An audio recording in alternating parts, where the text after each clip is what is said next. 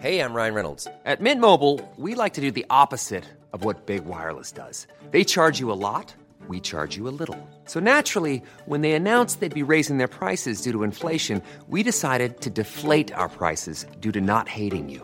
That's right. We're cutting the price of Mint Unlimited from $30 a month to just $15 a month. Give it a try at mintmobile.com slash switch. $45 upfront for three months plus taxes and fees. Promo rate for new customers for limited time. Unlimited more than 40 gigabytes per month. Slows. Full terms at mintmobile.com. Group presenta la información y el entretenimiento que usted necesita para estar enterado, también en su descanso. Informativo El Heraldo Fin de Semana, con Sofía García y Alejandro Sánchez, por El Heraldo Radio, con la H que sí suena y ahora también se escucha.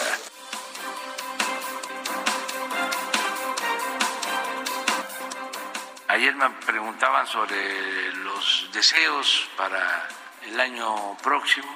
Pues eh, un deseo es que se termine la pandemia, que ya no se siga padeciendo, sufriendo por esta pandemia, que no se sigan enfermando, que no se sigan hospitalizando y que no sigan perdiendo la vida, falleciendo seres humanos mexicanos y de otros países del mundo. Sueño con un México donde la ley se cumpla y los órganos de justicia no se usen para perseguir opositores y mucho menos al árbitro electoral. Quiero un México unido, un México en el que pasemos más tiempo trabajando para conseguir propósitos comunes en vez de enfocarnos en lo que nos divide. Sueño como ustedes con un México próspero, seguro y en paz. Este 2022 que puedan satisfacer sus propios requerimientos, aspiraciones, necesidades con su familia, que sean felices, que sea un año de bendiciones y un año de prosperidad, que sea mucho mejor este año que los pasados. Esos son mis mejores deseos. Que no deje solo a los presos, no dejemos solos a quienes sufren, que no dejemos solos a los desprotegidos, como si tú fueras un preso, como si tú fueras un desprotegido, como si tú fueras un humillado. Así hay que actuar sigamos construyendo un mejor país, más justo, más igualitario, en el que todas las personas puedan gozar de todos sus derechos. Es posible un México mejor si todas y todos hacemos la parte que nos corresponde. En la Suprema Corte y en el Poder Judicial Federal seguiremos trabajando todos los días por consolidar un mejor Poder Judicial en beneficio de la gente porque es un delito eh, que tiene que ver con trata de personas y particularmente de mujeres. Entonces no tiene nada que ver con un asunto de funcionarios, políticos, ni mucho menos. Es un asunto que tiene que ver con un delito eh, de trata, que es un delito grave.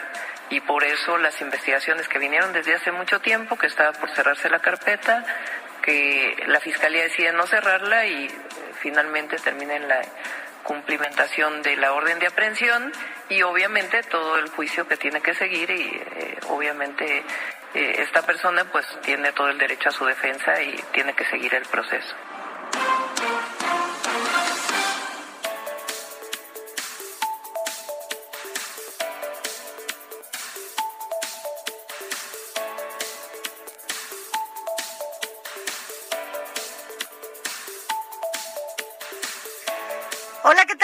Muy buenos días. Hoy, domingo 2 de enero ya del 2022. Así que, bueno, gracias por estar con nosotros. Recuerde que estamos todos juntos de aquí hasta las 10 de la mañana en todas las frecuencias de El Heraldo Radio a nivel nacional y también más allá de las fronteras, ¿cómo está? Ya está más relajado después del año nuevo, después de las desveladas, después del recalentado.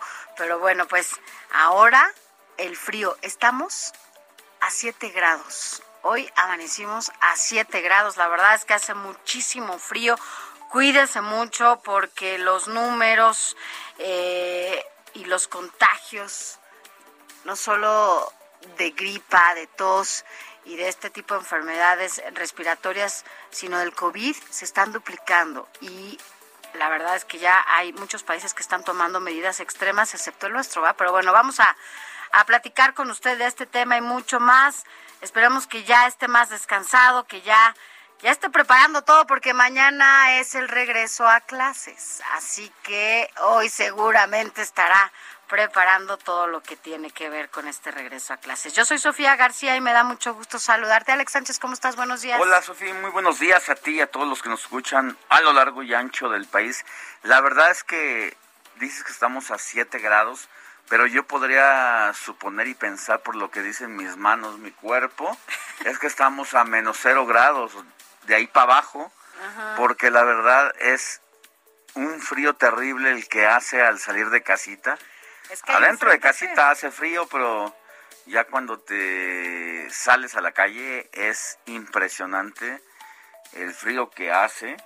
Y aquí estamos transmitiendo en vivo de aquí hasta las 7 de la mañana, desde Insurgente Sur, desde las 7 hasta las 10 de la mañana, desde Insurgente Sur, 1271 en la Ciudad de México, la Torre Karashi.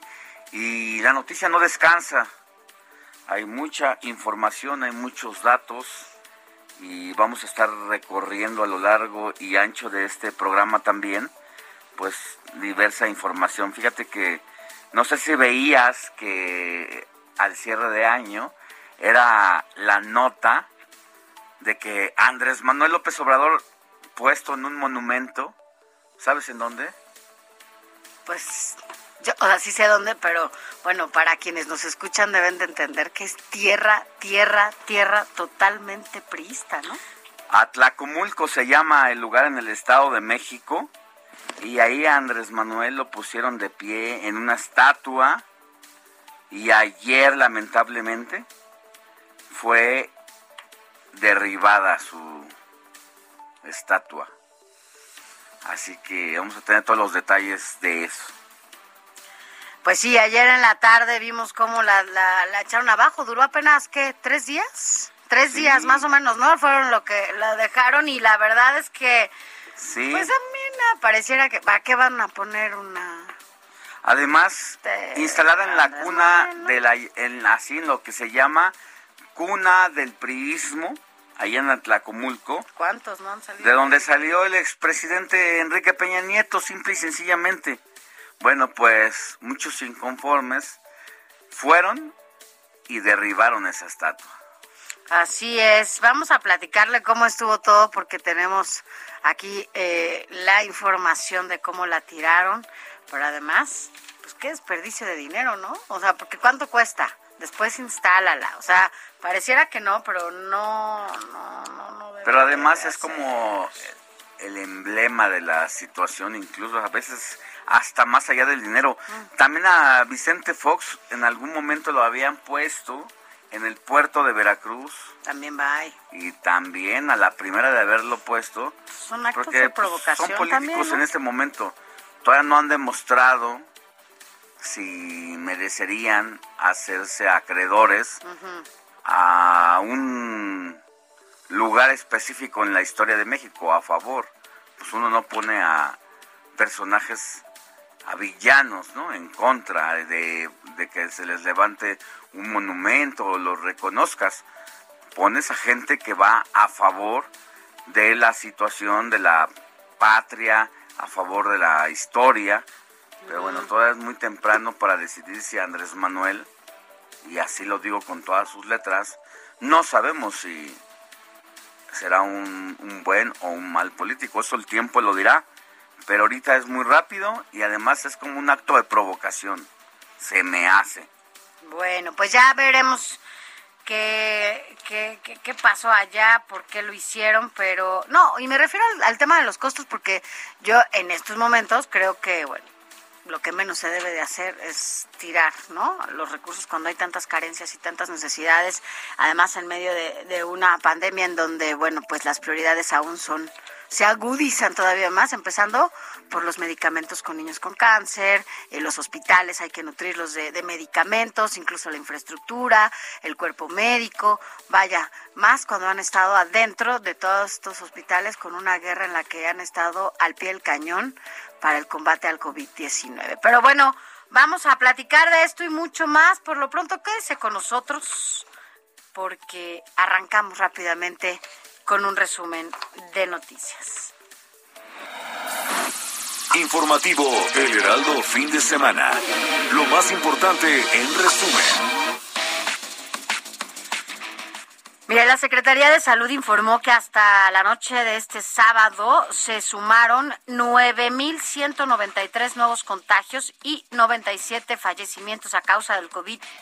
19, siendo el segundo día con más casos nuevos desde el pasado 24 de septiembre, con el que el país ya llegó a un acumulado de 3.988.916 casos y 299.525 decesos. La Comisión Ambiental de la Megalópolis suspendió la tarde de ayer la fase preventiva de contingencia ambiental que se mantuvo por varias horas en la zona metropolitana del Valle de México, gracias a un incremento en la velocidad del viento y es lo que permite la dispersión de partículas contaminantes. Daños en 35 puestos semifijos fue el saldo de un incendio registrado este sábado en el mercado La Purísima, esto en la alcaldía de Iztapalapa lugar al que también llegó y acudió la alcaldesa Clara Brugada, quien anunció que la Fiscalía de la Ciudad de México llevará a cabo un peritaje para determinar las causas de este siniestro. La Secretaría de Seguridad Ciudadana de la Ciudad de México anunció que 60 automovilistas fueron remitidos al Centro de Sanciones Administrativas y de Integración Social conocido como El Torito, esto durante los festejos por el Año Nuevo como resultado de la implementación del programa Conduce sin alcohol. Creo que fueron más o menos, Sofía, 60, no, fueron menos. La vez pasada 24 de diciembre, 68 personas. Sí, pero bueno, más o menos el mismo número. Pero está regular el número de quienes decidieron no cenar allá encerraditos. Y mira, vámonos a temas económicos. El titular de la Administración General de Aduanas, Horacio Duarte Olivares, dio a conocer que al cierre de 2021 se recaudó un billón mil 377 mil millones 380 mil pesos. Mire, para que me entienda, porque son muchísimos millones de millones de millones. Mejor le voy a decir que se recaudó casi, no, más de un billón con B, más de un billón de pesos. Esto representa un máximo histórico para el país en la recaudación de impuestos al comercio exterior.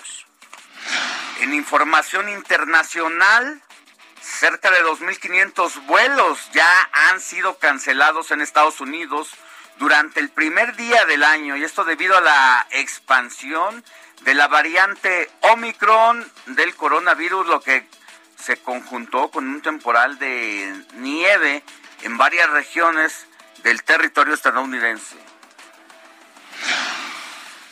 Y en un mensaje de año nuevo grabado, el presidente de Estados Unidos, Joe Biden, destacó la capacidad de superación de su país tras la pandemia que ha cobrado la vida de más de 800 mil personas y aseguró que el futuro estadounidense para 2022 es más optimista que nunca. En otra información y en temas deportivos, le informo que el club Paris Saint-Germain anunció que cuatro jugadores de su primer equipo, entre ellos el astro argentino, ¿quién cree usted?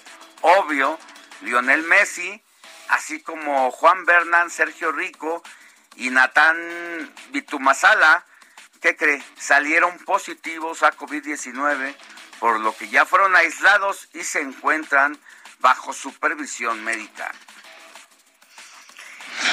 Y a propósito de lo que nos dices, vámonos rápidamente con otro adelantito de lo más importante de los deportes con Adrián Caloca. Buen día, Adriancito. Buenos días, Sofía Alex y a todos nuestros queridísimos redescuchas, deseándoles un extraordinario domingo en este cierre de fin de semana, pero que todavía es un extraordinario arranque de este año. Y es por eso que la mejor manera de estar bien informado es aquí en el informativo del fin de semana y por ello más adelante les estaremos platicando todo con respecto al mundo de los deportes. Por ello, insisto, más adelante estaremos analizando, platicando, comentando la situación de los fichajes de cara al clausura 2022 de la Liga MX, los más recientes rumores y confirmaciones en el balompié nacional de cara al siguiente torneo. También los partidos de la semana 17 de la NFL, la mejor liga de fútbol americano en el mundo, recordando que para este eh, torneo se alargó una semana más de temporada regular el campeonato y los partidos más sobresalientes de este fin de semana, de este domingo, para ser más específicos, por supuesto los estaremos platicando, como también muchísimas otras noticias relevantes en el mundo del deporte, como la cuestión de los agentes libres, el futuro de grandes estrellas en el balompié mundial como Erling Haaland o Kylian Mbappé y también la situación de la NBA, el básquetbol, el deporte ráfaga y lo que LeBron James acaba de hacer comparándolo con la máxima estrella de este deporte, Michael Jordan. Esto y mucho más, insisto, lo estaremos platicando Sophie y Alex en unos instantes más.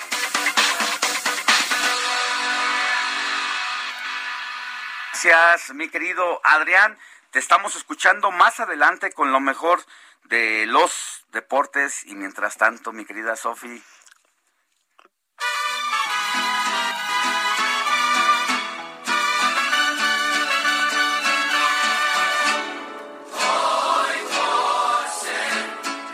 Mientras tanto, ¿a quién vamos a celebrar el día de hoy, mi Moni? ¿Cómo estás? ¿Feliz año? Hola, feliz ¿Nos vimos año. ayer o nada más nos escuchamos? Nos escuchamos. Nada más nos nada escuchamos, más. ¿verdad, Moni? Es que ya está aquí Moni Reyes. Claro, no había venido en Gracias por invitar. No, no, ¿cuál es tu cabina también? Pero Muchas gracias. la estábamos Cabina, cuidándonos más. Sí, saben que generalmente lo hacemos desde la redacción porque estamos siempre protegiéndonos, ¿no? Claro. Entre menos gente en la cabina siempre Mejor. es más sano. Pero bueno, pues aquí estamos con todo este 2 Con la de sana distancia. enero. La sana, miren, tenemos el metro y medio. Literal, y poco más. y poco Y más con Alex, más. que lo tenga más. enfrente y a Sofía al lado. Pues hoy le vamos a dar un abrazo a quien lleve por nombre Basilio y Gregorio. ¿Conocen a, Brasil, a Basilio y a Gregorio? Gregorio, sí, Basilio. Goyito. Bueno, el famo- los famosos Goyos, ¿no? Los Oye, Goyitos. Oye, el Goyo, llámale a Vadillo, ¿Dónde Goyo. está Basilio Vadillo? Ahí en la Septiena, Eso. afuera del Metro Hidalgo, línea verde, Colonia Centro. Muy bien.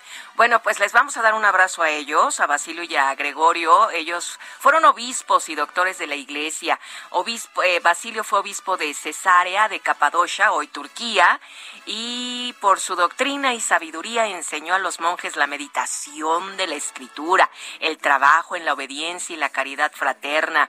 Fue ordenando su vida según las reglas que él mismo redactó.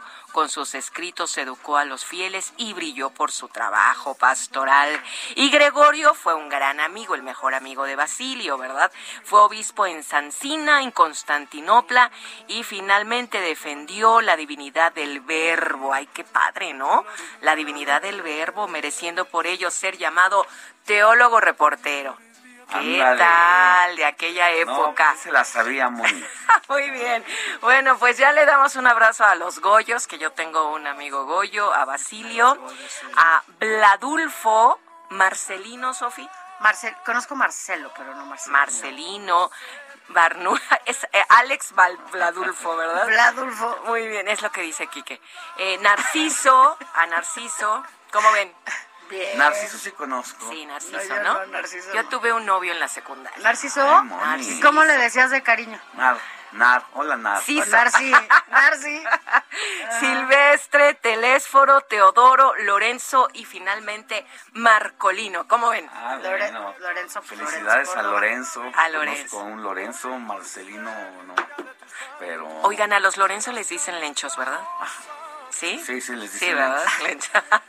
Muy bien, a todos ellos felicidades, excelente domingo y feliz inicio de, de año 2022, Alex y Moni, Sofía. feliz Igual para año. ti, Moni. Lo que te deseamos, antes que nada, es salud. Ay, sí. Ay, mucha. Porque este ya año. con la salud podemos hacer todo lo, Lo demás ya viene. Si no, ¿no? no De lo demás nos encargamos nosotros. Claro, pero la salud hay que Pero la cuidarla. salud es la que se privilegia y más en estos tiempos. Claro que sí, Que gracias. tengas buen día y nos escuchamos Por más supuesto. adelantito. Gracias. a la hora y en cada hora. Órale, pues. Gracias, mi. Gracias a ustedes. Gracias.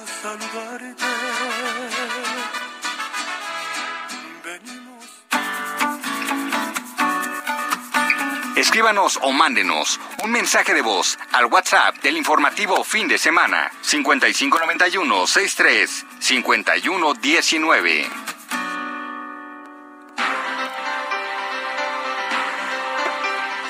Gracias por quedarse con nosotros. Mire, arrancamos con ustedes este fin de semana, el primer fin de semana del año, y la verdad es que para nosotros, pues lo más importante es que usted esté del otro lado, ¿no? Ah, Son quienes hacen posible pues que este espacio informativo continúe como, como hasta hoy, sobre todo porque compartimos con ustedes pues toda la información, todo lo que, lo que sigue, lo que pasa, lo más importante. Y hoy por hoy, lo más importante no solo en México, sino en el mundo, es la cantidad de contagios que se están eh, dando de nuevo por esta variante Omicron, que como ya se lo hemos estado dando a conocer aquí, es mucho más rápida. Recuerde, es, esta no quiere decir que sea una variante más eh, mortal, pero sí más rápida, ¿no? Entra, entra a su cuerpo muchísimo más rápido. Y Sí, esto, bueno, ha complicado las incluso cosas. hay estudios que dicen que una persona que sube a un avión tiene 70 veces más posibilidades de enfermarse y de contagiarse de COVID-19 que antes de esta variante Omicron. Así que esta situación nos pone en alerta nuevamente y si bien, como dice Sofía, no está considerada que sea letal, sí está considerada que hay mayor contagio y hay que cuidarse mucho más. La pandemia no ha terminado y en la Ciudad de México, por lo menos como en buena parte del país, estamos en semáforo verde. ¿Qué significa el semáforo verde? Que no hay En el tema eh, sanitario. en el tema sanitario de nuestro país, pues el semáforo verde significa que no hay restricciones. eh, sin embargo, esto no quiere decir que no hay reglas sanitarias. Eso es importante. Es que como- Porque la gente piensa que ya pasó todo y que ya no usa cubrebocas, ya no se lava y las la gente que no nos usa escucha, la- el semáforo verde es que todas las actividades que realizamos como ciudadanos, vamos a un restaurante, vamos a un centro comercial, tomamos un transporte público, es la normalidad el semáforo verde. En otro momento, semáforo naranja, no se diga semáforo rojo, entonces ya hay restricciones a toda esa normalidad.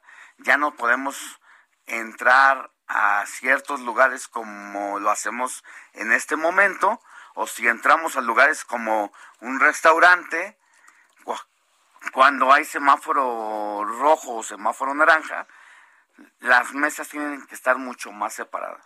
No, y te acuerdas que incluso, digo, ahora ya no lo he visto tanto, pero también eh, incluso hay lugares en donde han relajado las medidas sanitarias al interior de los restaurantes, porque antes llegabas con más personas en, el, en la primera parte, cuando se cambiaba de semáforo epidemiológico de naranja a a verde y no podía sentarse más de cuatro o cinco personas en una misma mesa. Hoy vemos estas mesas inmensas en donde, y si querías ir con alguien más, te decía, no, tienen que sentarse separados.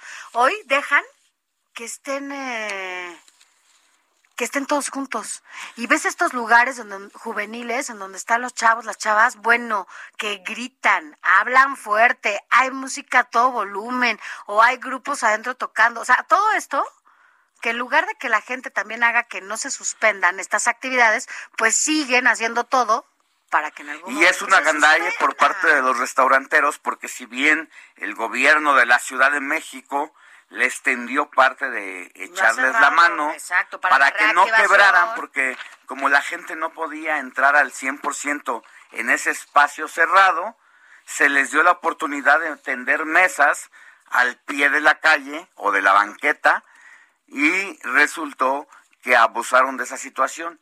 Porque por un lado, ahora ya tienes un aforo de 100% en el restaurante interior y además tendiste las mesas en, al pie de la banqueta. Claro, y además te apoderas ahí de todo el espacio, digo, te gandallas, como dices. Oye, pero en medio de todo este relajo y de los viajes, pues es el regreso a clases mañana. ¿Cómo se va a dar este regreso a clases? Porque además cada vez más niños están infectados con esta con este COVID-19. Yo la verdad es que tengo casos cercanos que desde un año ya tienen eh, COVID. Entonces, ojo aquí porque viene un momento complicado, ¿no? Ya tomaron decisiones, sobre todo en los colegios privados, y le vamos a decir todo lo demás al volver de esta pausa. La noticia no descansa. Usted necesita estar bien informado también el fin de semana. Esto es Informativo El Heraldo Fin de Semana. Informativo Heraldo Fin de Semana. Regresamos.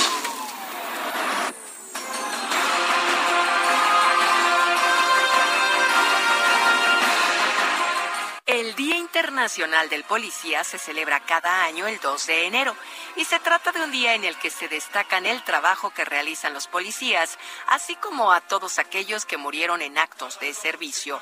El Día Internacional del Policía tiene su origen el 2 de enero de 1927, fecha que recuerda el enfrentamiento ocurrido de reos en el que murieron y perdieron su vida un número importante de policías.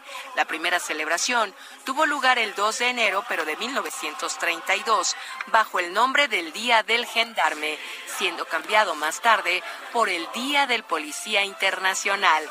El objetivo de esta fecha es honrar y poner de manifiesto una de las profesiones más difíciles y arriesgadas que existen hoy en día, policía. Policía de la Ciudad de México, el deber nos ha llamado en cada voz del ciudadano. One, two, one,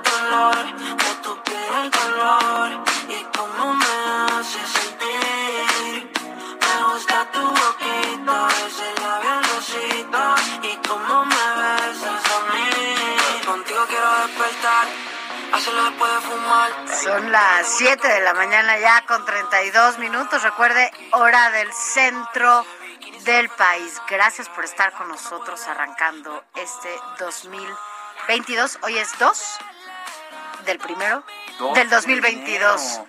2 del 1 del 222. No, del Ya- 2022. ya así que ya.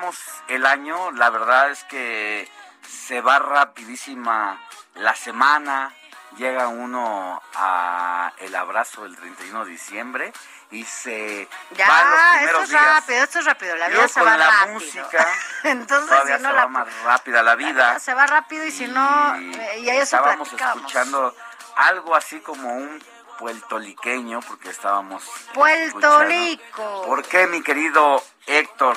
Exactamente, Sofía, Alex, amigos del auditorio, muy buenos días. Eh, 2021 fue un año muy peculiar, yo creo, para todos en muchos sentidos, y la música no fue la excepción. Fue un año de regresos, fue un año de nuevos éxitos, algunos conciertos que incluso tuvieron que Híjole, fueron que cancelados, pero que también ¿no? algunos Pero regresaron. otros regresaron y hay, Hay muchos que no se han suspendido, ¿eh? ¿eh? Hay muchos que no se han suspendido Sin y siguen. restricciones, Héctor Viera, quien es nuestro jefe de información y productor del informativo de fin de semana y quien trae todos los datos en torno a esta situación de la música.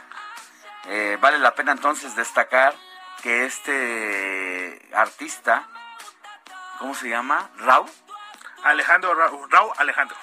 Y es puertorriqueño. Rau Alejandro puertorriqueño. Y creo que la rompió con esa con esa canción. Exactamente, este tema que estamos escuchando que se estrenó precisamente a mediados del año pasado, titulado Todo de ti, y fue de los más sonados dentro de toda la parafernalia musical que tuvimos durante el año 21. pasado y en este inicio de año. Tan es así que una tienda muy famosa departamental, que es parte de nuestras vidas, Ajá. Eh, la utilizó en una de sus campañas publicitarias. Ya. Nada Es- más es para parte eso, de nuestras pues, vidas. Bueno, ahora que lo di- ahora que lo dices, yo, yo Es decía, parte. es que esa Yo la rola yo la traigo aquí en la cabeza, la he escuchado. Estoy pensando No en qué necesariamente porque yo haya puesto en Spotify o haya sintonizado el radio y me la haya escuchado, pero más bien es parte de esta campaña. Exactamente, está aquí en la contraesquina justamente de... Ah, mira, nada más, De- no me acuerdo. No, no, ya, no vamos a decir más. No, no, pero, pero es está una tienda bien. departamental. La del osito donde de se cada vende fin de todo, año. donde se vende de todo. Ah, ya, ya entendí, ya entendí, ya, ya. Bueno, Exactamente, ok, y la fíjate, no la utilizó escuché. como parte Ajá. de su campaña publicitaria de esta de la temporada verano-otoño. Wow, creo que hasta salimos ahora analistas de moda. Eh, no, de publicidad. exactamente, pero eso nos habla de la pues de la calidad musical. Hay eh, gente a lo mejor a la que no le gustan mucho los ritmos urbanos, los ritmos actuales, pero creo que también es bueno destacar cuando son eh, temas buenos que son movidos, alegres, como es el caso de todo de Es ti, una propuesta. y que de alguna manera se convirtió, no sé si decirlo como gusto culposo, pero eh, sí fue del agrado No, yo creo que es general. parte, ¿no? De las nuevas, Bastante, también estas nuevas generaciones musicales. No, y la verdad a mí en lo personal, en lo personal, no me desagrada para nada este ritmo. Bastante Mi movidita. querido Quique, Bastante si bueno. te aplicas, mi Quique, va a sonar Más, fuerte. Y la- más, Quique. Y la puede bailar en TikTok porque como nos acaba de decir Quique, Quique, ahorita le vamos a también hacer sonó un, mucho en TikTok. un, un videíto A ver, vamos a conozcan- escuchar otro cachito de esto, mi Quique. Para que conozcan a Quique. Ahorita te vamos a subir un video, Quique.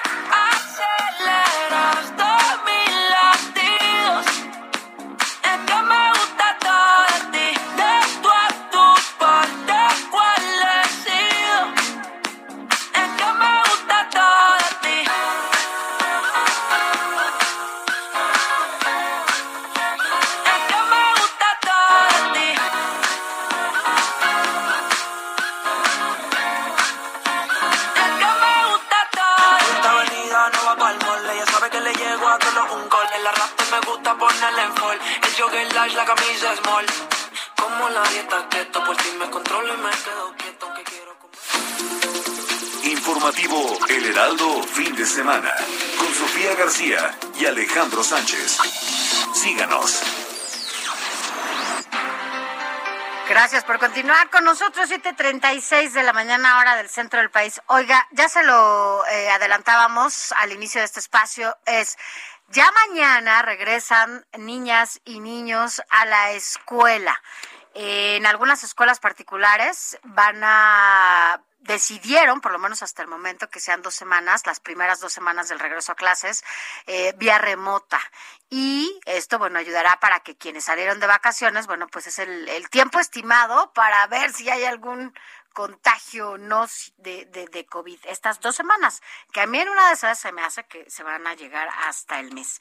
Y después eh, hay 19 estados también que ya eh, pospusieron, eh, por lo menos de manera presencial, este regreso a clases, porque bueno, pues esta, ¿cómo llamarlo? Esta flujo de turismo en donde han estado transitando y haciendo varias cosas y sobre todo, por ejemplo, Cancún, en Guerrero, o sea, en estos lugares en donde se han detectado algunos eh, casos ya positivos de Omicron, bueno, pues ha sido el factor principal para que la gente que ha estado en estos espacios y regresa a casa, pues no vaya a seguir eh, contaminando y guarden esta eh, cuarentena que se debe hacer después de que uno viaja, más sobre todo en, medio de este contagio. ¿Qué va a hacer usted, oiga? ¿Tiene a sus hijos en casa, va a regresar vía remota, va a regresar vía presencial, ¿qué le han dicho? ¿Qué piensa de todo esto? Escríbanos, escríbanos a nuestro WhatsApp, es el 5591 63 51 19. Se lo repito, 55 91 63 51 19. Yo, en mi caso particular, honestamente, está bien y considero que está bien que se tarden estas dos semanas, por lo menos, eh, las primeras, en regresar vía remota porque además yo creo que hoy más que nunca los niños y las niñas están tan familiarizados ya con la tecnología que lo pueden hacer sin problema hay que cuidarnos. Más si usted anduvo de vacaciones, anduvo en estos puertos como Cancún, ¿cuáles otros estuvo? Puerto Vallarta, Guerrero, bueno, Acapulco, en Oaxaca. Hay muchísimos lugares en donde ya están estos, Baja California, en donde ya hay casos positivos de COVID-19 y con, con esta variante Omicron. Así que cuídese mucho y díganos qué opina sobre este regreso a clase. Además, ya nos están escribiendo, Alex, desde tempranito, desde las 7 de la mañana, ayer igual, eh, aunque era primero de enero. Buenos días, Sofi y Alex, los felicito porque la noticia no descansa y ustedes tampoco. Adelante y feliz año, año nuevo. Les acuerdo que Tlacomulco, Atlacomulco, allá en el Estado de México, fue de Jan González, así que hay mucha historia de esas personas. Es lo que decías, este mensajito viene a cuento porque en las horas anteriores, sobre todo en la noche, pues nos quedamos con la noticia de que fue derribada una estatua que el alcalde saliente de Morena colocó en honor al presidente de la República, Andrés Manuel López Obrador. Roberto Telles de Morena concluyó su cargo el 31 de diciembre al frente del municipio, considerado como la cuna del priismo o grupo Atlacomulco, del que salió el expresidente Peña Nieto. Ah, por eso lo, te hacen el comentario de, Atlacomulco. ah, no. Por eso exactamente dice, hay que tener en cuenta, no quite el dedo del renglón, de que había, no lo dice así, yo lo digo, un viejo político lobo de mar, y, dice nuestro radio escucha, fue Jan González.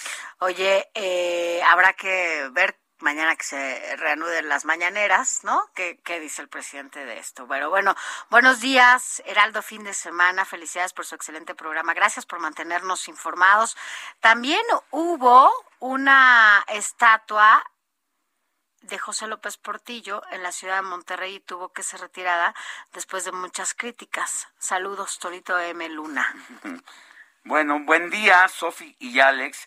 Escuchándolos desde la Jusco como todos los fines de semana. No quiero saber si aquí hace frío. No, no, no. Para quienes nos escuchan al interior del país, ya de por sí la Ciudad de México tiene una cierta altura sobre el nivel del mar pero dentro de la parte menos alta, en torno a la República de México, pues el Ajusco, la verdad es que es una zona boscosa y, muy fría, incluso aún en cualquier otra época del año.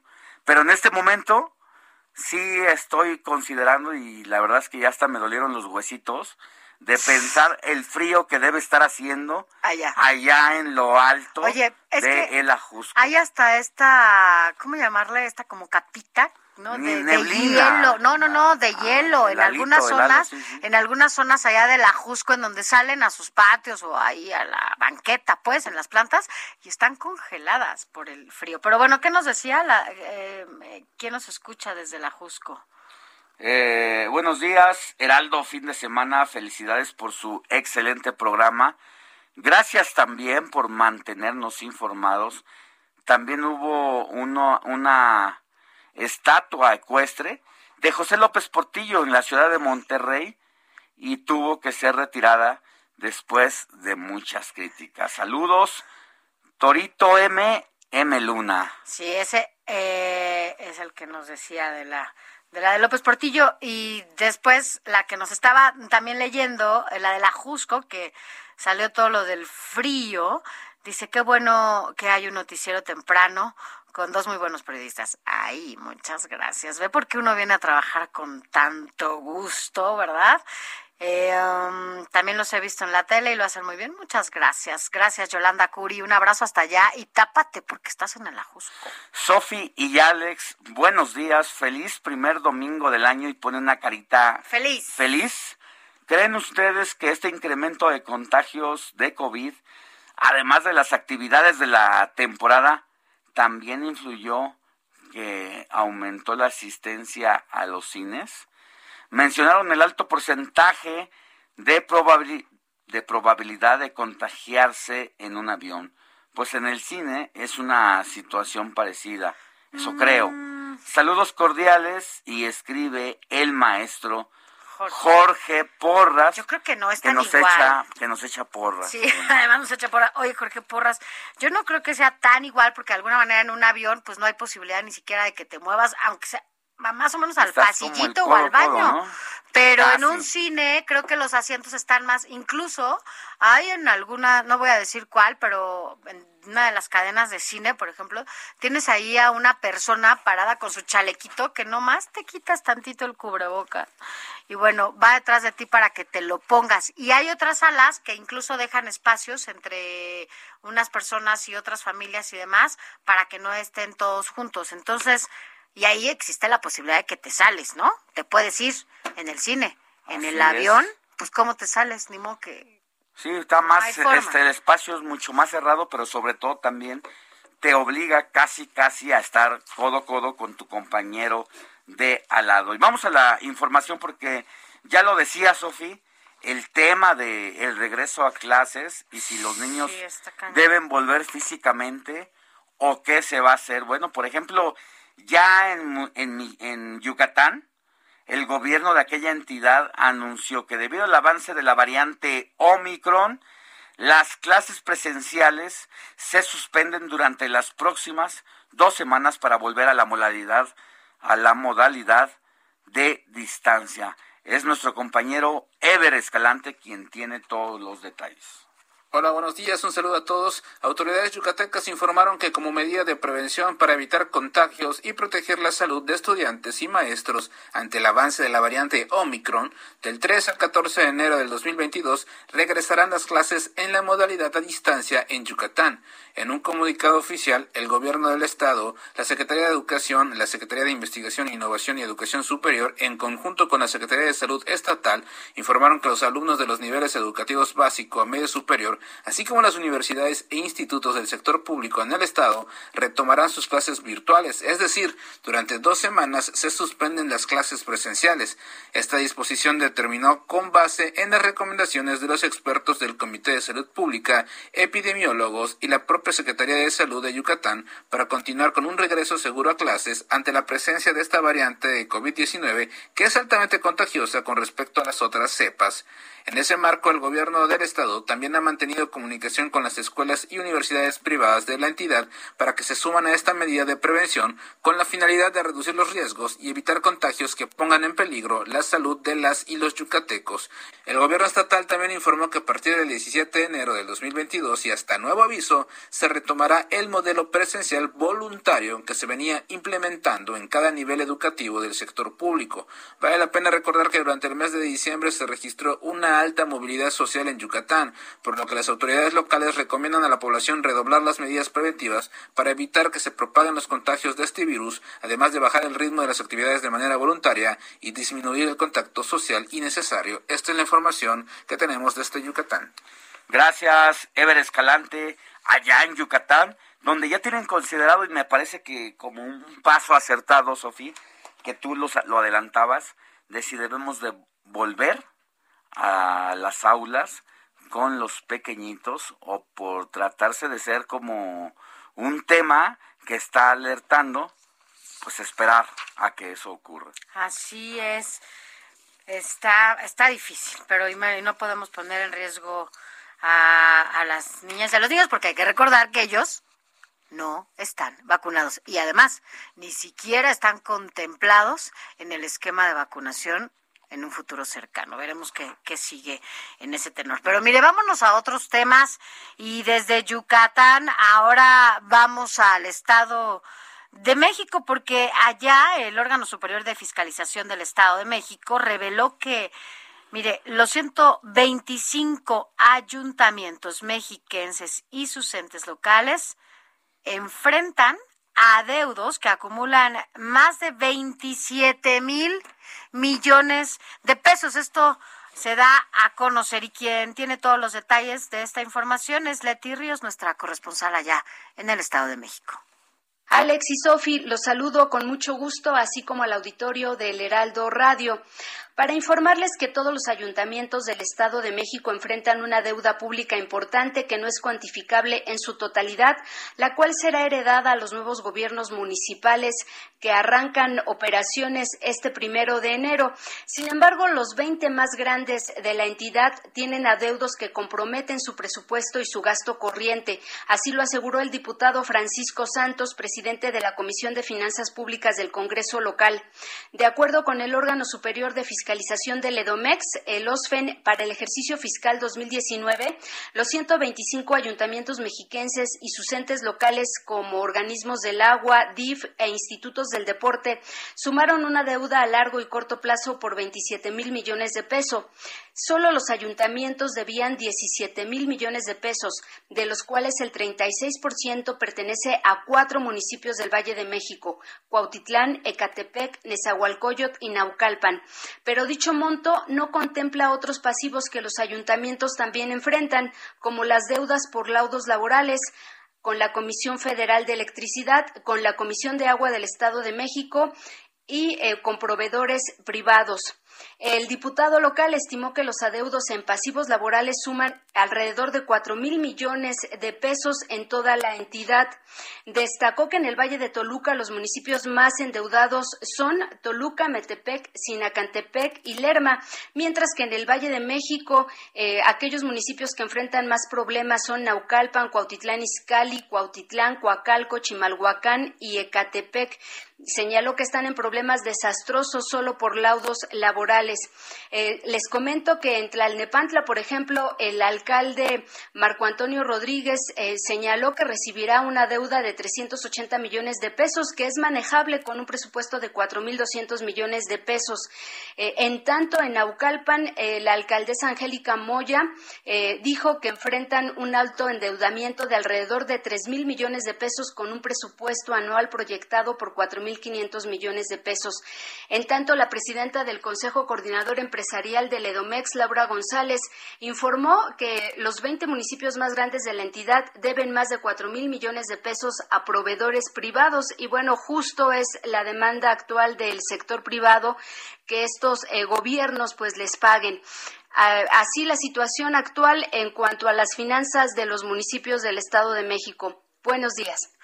Gracias, gracias por tu información. Pero a propósito del Estado de México, hay información que ya digo, ya no sé ni cómo llamarla esto. Ya la adelantábamos, de hecho, al arranque de este informativo de fin de semana. Sí, ¿Qué ocurre en Atlacomulco? ¿Qué es Atlacomulco? Pues es un municipio dentro del Estado de México, más adelantito allá de Toluca, y este municipio es muy característico, sobre todo en los últimos tiempos, porque el expresidente de México, Enrique Peña Nieto, venía de ahí. Y efectivamente le hicieron su carretera, y además carísima. Le pusieron sus casetas y se administran muchas cosas por ahí, pero hasta hace unos días o hace unas horas la alcaldía de ese lugar, que es cuna del prismo, era gobernada por el partido Morena y resulta que la madrugada de ayer fue derribada una estatua que la anterior administración municipal de Morena colocó en honor al presidente Andrés Manuel López Obrador. El monumento fue inaugurado por el exedil de Morena, quien es Roberto Telles, que el 23 de diciembre concluyó su periodo municipal y fue el primer alcalde de izquierda que gobernó ese municipio, cuna del grupo Tlacomulco, ya le decíamos, una de las agrupaciones priistas más importantes del país. Pero bueno, pues esta, este municipio ya fue retomado, fue otra vez, ¿no? Pues gobernado ya ahora por esta coalición PAN PRI PRD y pues ya no pudieron conservar esta estatua ahí inaugurada que además apenas duró unos Durante días, tres días. esa inauguración que fue realizada el pasado miércoles, Telles Monroy había argumentado que la obra era un homenaje a la labor realizada por el actual presidente de la República. Sin embargo, en las primeras horas de ayer, otro grupo de personas enojadas y que no comulgan con la línea política del presidente López Obrador, pues se acercaron a la zona y hicieron que la estatua del presidente se fuera boca abajo. Así es, así que pues le duró nada, ¿no? Le duró absolutamente nada esta estatua ahí al presidente. Esto allá en el Estado de México, en Atlacomulco, como dices Alex, pues es tierra priista, de, en donde en unos, bueno, pues una, ¿qué es? Un trienio, estuvo bajo la administración de, de Morena. Sin embargo, bueno, pues ya las cosas se retoman. Hubo varios municipios que fueron retomados por esta alianza PAN-PRI-PRD y hoy esa estatua de Andrés Manuel López Obrador, pues ya no existe. La tiraron. Así es, nosotros vamos a una pausa y volvemos con mucha más información.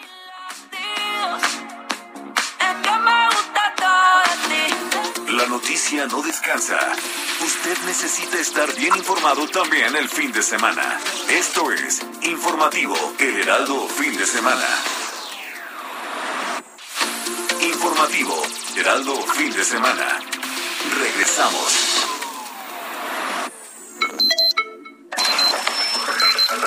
A la hora. Heraldo Radio informa. Muy buenos días, 8 de la mañana en punto tiempo del centro de México. Anuncia la dirigencia de la sección 15 del Sindicato Nacional de Trabajadores de la Educación, CENTE, que a partir de mañana, lunes 3 de enero, permanecerán suspendidas todo tipo de actividades, misma fecha con la que se regresarían a clases luego de las vacaciones decembrinas. Al menos tres estados del norte del país registraron la caída de nieve y aguanieve durante las primeras horas del 2022, en los cuales se registraron también temperaturas de hasta menos de 10 grados, mismas que prevalecerán durante este domingo, según el Servicio Meteorológico Nacional. Para reducir la toma de casetas de cobro en carreteras y autopistas, el gobierno de México reforzará la vigilancia con la contratación de un cuerpo de seguridad privada que se coordinará con elementos de la Guardia Nacional.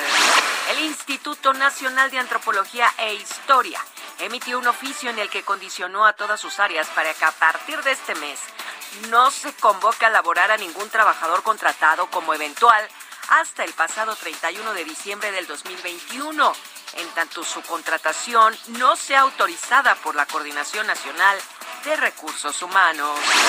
En el orbe, al menos 22 personas resultaron heridas hoy domingo al producirse un sismo de 5.4 grados al suroeste de China, que hizo temblar la localidad turística de Lijian, ocasionando solo daños materiales según medios estatales. Desde Israel se informa que flurona es la infección contraída por el contagio de COVID-19 y la gripe a la vez.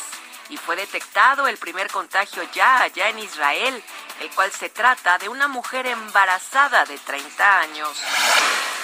Al menos tres personas se encuentran desaparecidas tras los devastadores incendios que azotaron días atrás Colorado en Estados Unidos y que han destruido mil casas. Alemania desconectó tres de sus últimas seis centrales nucleares para completar su retirada de la energía nuclear y centrarse en las renovables.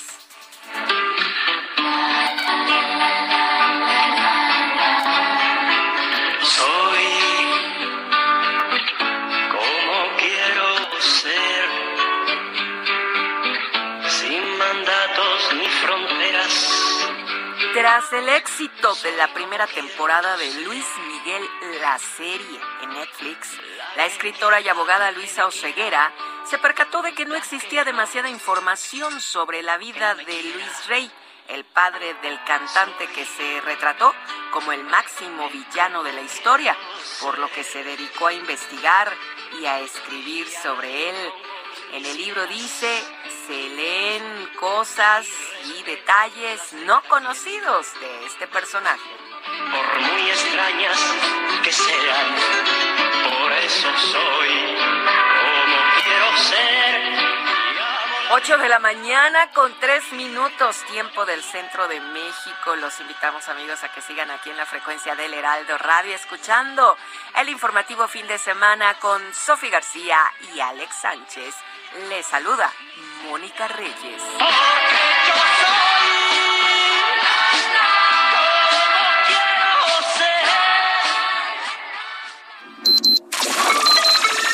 Esto fue Noticias a la Hora. Siga enterado.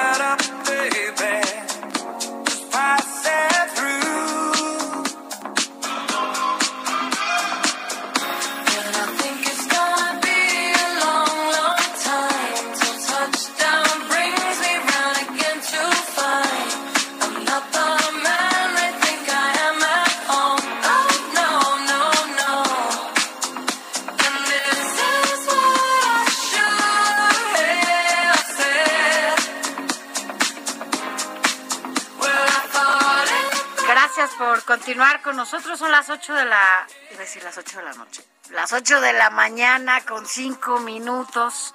Gracias por acompañarnos y seguirnos Es la hora en del todas, centro de la República. en todas las frecuencias del Heraldo Radio, ya lo sabe, a nivel nacional y también más allá, más allá de las fronteras. Pero bueno, estamos recordando lo mejor de, o lo más escuchado en lo que se refiere a la música eh, del 2021. Pero ¿quién, ¿quién es? ¿Qué estamos escuchando? ¿Cómo se llama? Porque cuéntanos todo. Así es, Sofía. Alex, de entrada.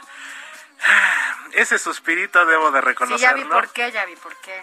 Dua Lipa, por supuesto, la cantante británica que lanzó este tema precisamente con otra leyenda. otra vez, ¿no? Exactamente, va a venir a México en septiembre. De hecho, eh, se agotaron los boletos. Ahora, hay que decirlo, yo la primera vez que vino, que fue, bueno, hace, antes de la pandemia, también había muchas especulaciones de su concierto y creo que no, no cumplió con ellas. Creo que no mucha gente salió satisfecha con este concierto. Exactamente, no sé si sea el mismo que estoy pensando, Sofi. Ella estuvo en el Corona Capital, si la memoria no me falla, por ahí del 2017, 18, Ujú. aunque también ya había tenido alguna presentación en México. Y sí, como bien dices, hubo ahí como que divi- división de opiniones, aunque creo que viene ya más, eh, más madura eh, artísticamente hablando Dua Lipa, ya con una mayor cantidad de éxitos. De hecho, yo a ella la recuerdo en 2005, 2015. Ajá. El primer tema que yo escuché de ella, que recuerdo haber escuchado, era el de Be The One, que me parece que fue su primer Be éxito. Ah. Y ya de ahí se... eh, surgieron varios más y este precisamente con Elton John eh, titulado Cold Heart que es una como una nueva versión del tema Sacrifice de Elton John precisamente que forma parte de su álbum Sleeping with the Past de 1989 pero este remake fue es bastante bueno tan es así que fue también de los más escuchados durante el 2021 que acaba de terminar hace apenas unas horas. Y pues siempre es bueno empezar el día moviditos Sofía Alex y esta canción bastante buena y curiosamente Cold Heart, corazón frío en español, a propósito del frío que está haciendo esta mañana aquí en la Ciudad de México y su zona metropolitana. Bueno, pues ahí está una gran opción musical para recordar también lo mejor de los años, de los meses pasados de 2021 y que la tenga aquí para que esté consciente de lo que estuvo sonando. Se llama Cold Heart, corazón frío en español. Escuchemos.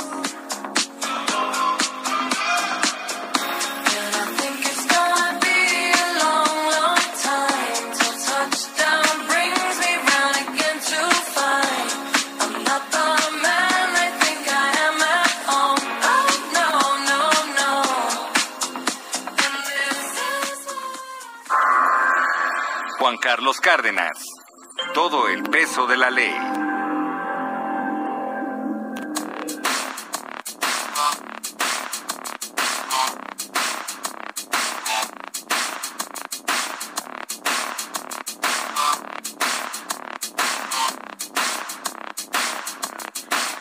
Ocho de la mañana con ocho minutos, hora del centro de la República y es momento de hacer enlace con nuestro querido amigo y colaborador de este espacio del informativo de fin de semana en los temas de justicia y temas que solamente él como abogado puede ver. Mi querido Juan Carlos Cárdenas, buenos días. Feliz año, abogado. Buenos días, feliz año. Muchas gracias, Sofi. Muchas gracias, Alex. Qué gusto saludarlos. Feliz año también para ustedes. y para el Oye, auditorio. ¿sabes cuándo fue? Creo que la última vez que nos vimos por acá en una rosca de reyes, antes de la pandemia. Ah, es cierto. es verdad. Así que Ya se va a repetir, pero ahora nosotros vamos a traer la rosca para que vengas. Listos, pues ya estamos más que puestos, ¿eh? Conste. No nos haremos roscas este año. Este año no, el año pasado. Más sí se bien. este. Pues aquí estamos para, para hablar de los propósitos de fin de año, de, de inicio de año.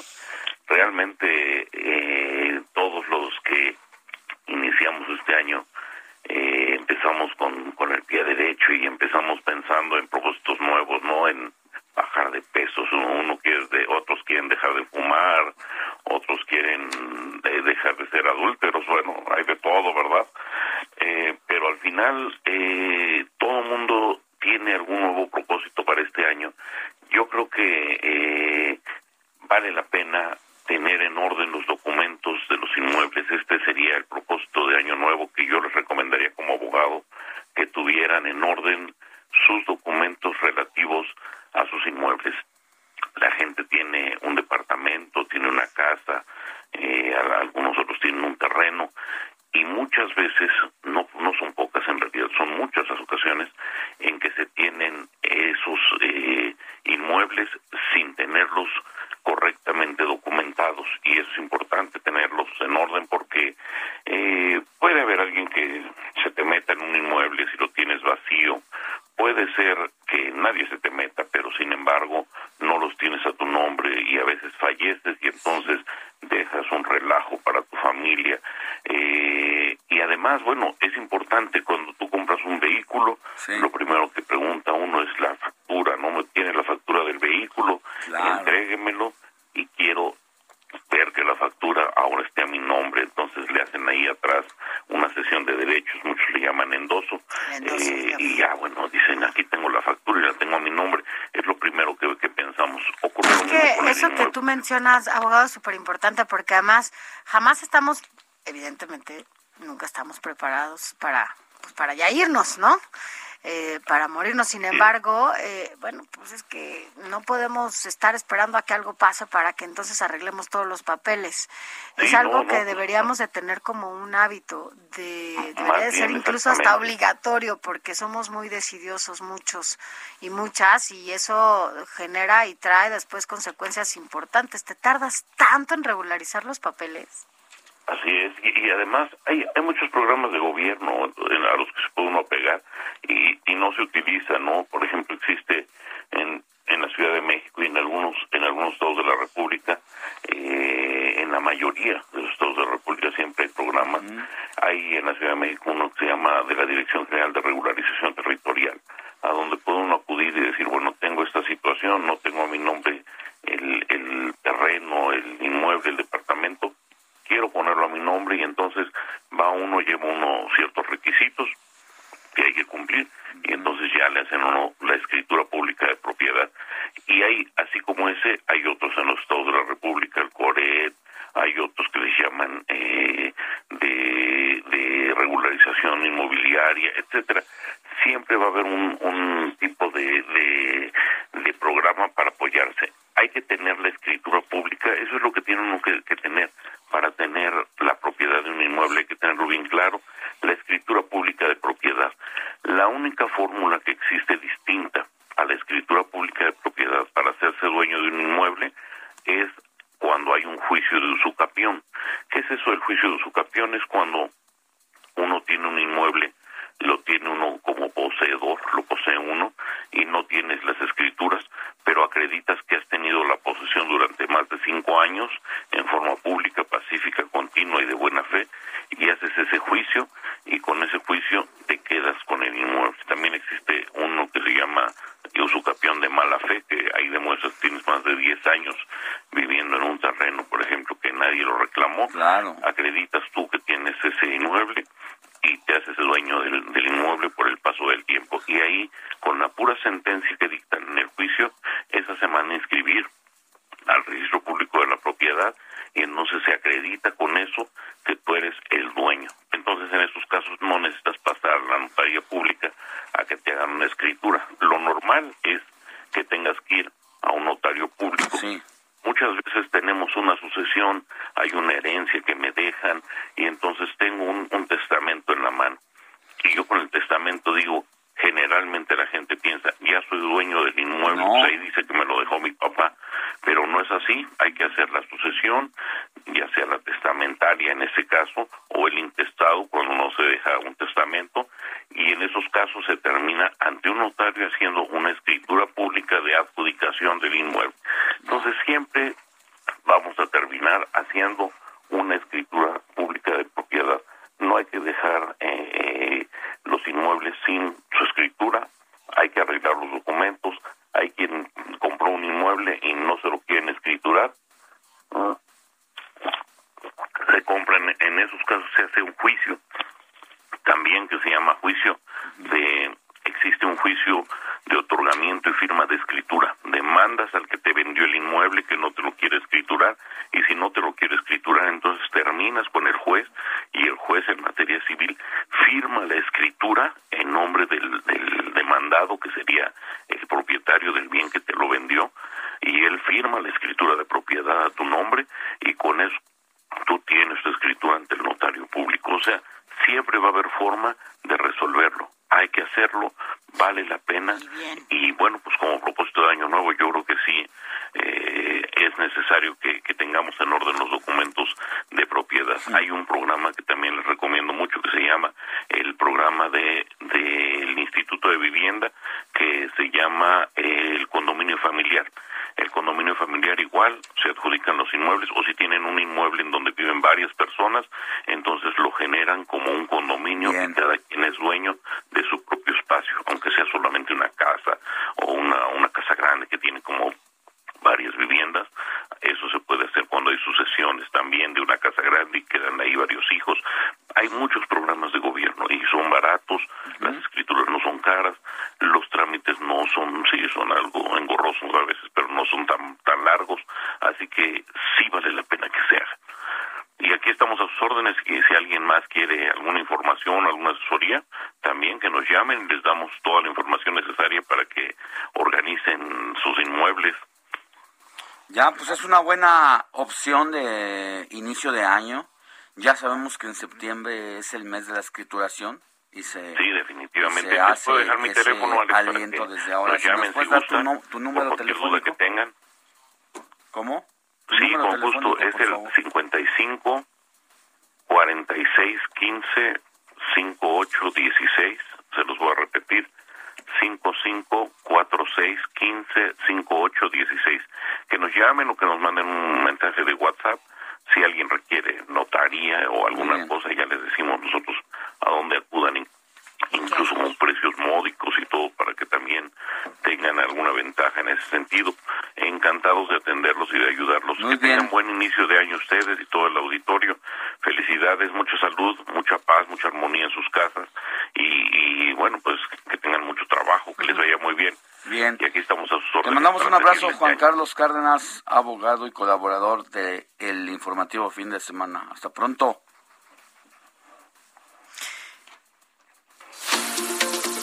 Informativo El Heraldo fin de semana con Sofía García y Alejandro Sánchez. Síganos.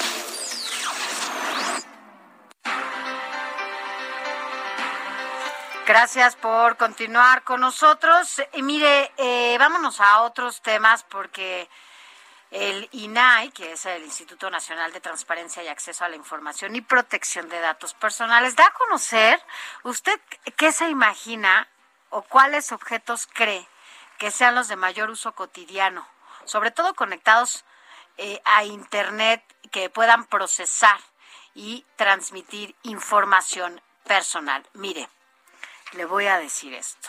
Por si usted es deportista y usa la tecnología, es de los que usa, ya sabe, todos los aparatos de conexión para medir ya desde eh, cuántas calorías quema, cuántos kilómetros, todo esto. Si usted nos está escuchando, vea lo que dijo el INAI.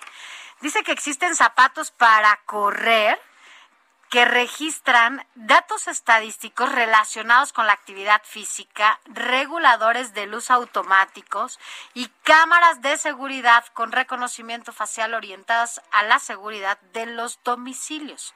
Y esta tecnología denominada Internet de las Cosas, Internet of Things, pueden representar un riesgo a la información personal. Esto es por la fuga de información que pueda haber y es que el objetivo del Internet de las cosas, que son parte de lo que le estoy comentando, es lograr que los, los dispositivos con este tipo de sensores de redes, Bluetooth o Wi-Fi puedan conectarse en cualquier eh, momento y lugar para mantener un monitoreo y control total de los procesos de cada uno de estos aparatos. Esto es, pues que pueda detectar, imagínese, detectar, almacenar, procesar y transmitir información personal a través de Internet, como pues el estado de salud en el que usted se encuentra, ya sabe, porque estos eh, aparatos, como se lo decía, miden absolutamente todo.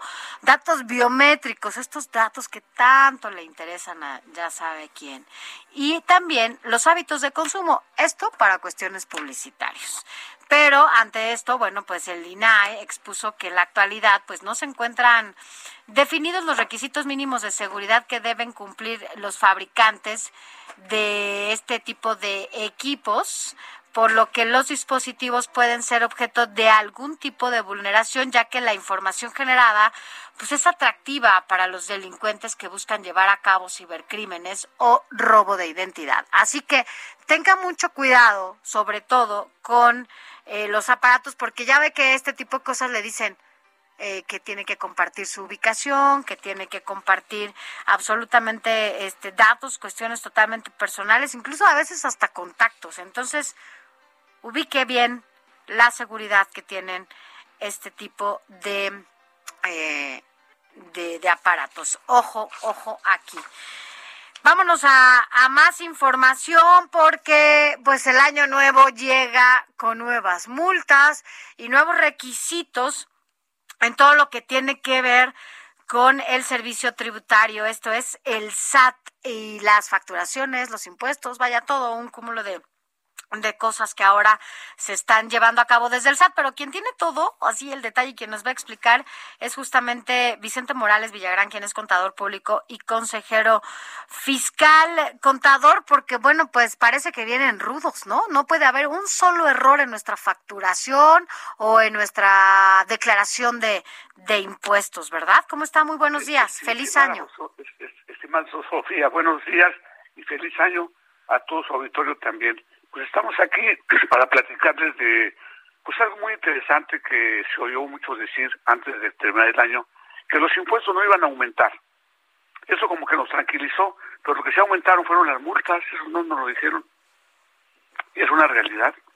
Tenemos multas pues de una, de una manera eh, nueva y abundante. Mire, eso se debe a que va a haber una mayor vigilancia y, muchas causas de restricción para el certificado que se llama el certificado dig- digital, que es el que nos sirve para hacer facturas, o sea, nuestro comprobante de ingresos.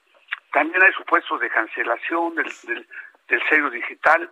En fin, hay una serie de objetivos y de situaciones que hay que cuidar, que es muy importante que todo el auditorio que nos escucha lo tenga muy en cuenta. Por ejemplo, mire, el más importante de todos es ahora los errores que se cometan con los comandos fiscales, que es el, el, el formato número 9, ya es el número 4, que está en vigor, que va, va, se va numerando según van, se van editando. Estamos en el número 4, que es como hablar de, de la telefonía de, de ya de, de, la rama 5, ¿no?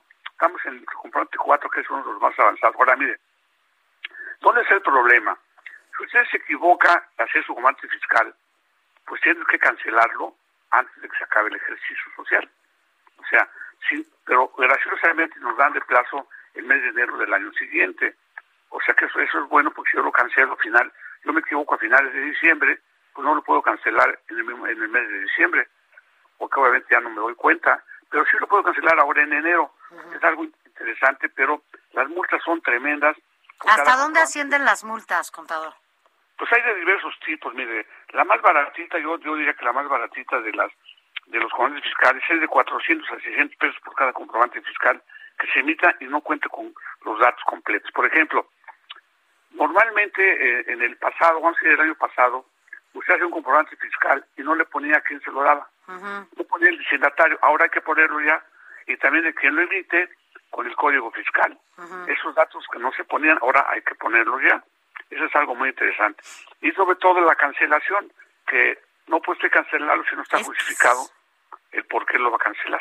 Es que ese, ese es el problema, contador, que ahora, por eso decíamos, no se pueden cometer un solo error, cuando los errores, pues evidentemente ah, no. somos humanos, ¿no? Pues, cometen de repente un dedazo incluso.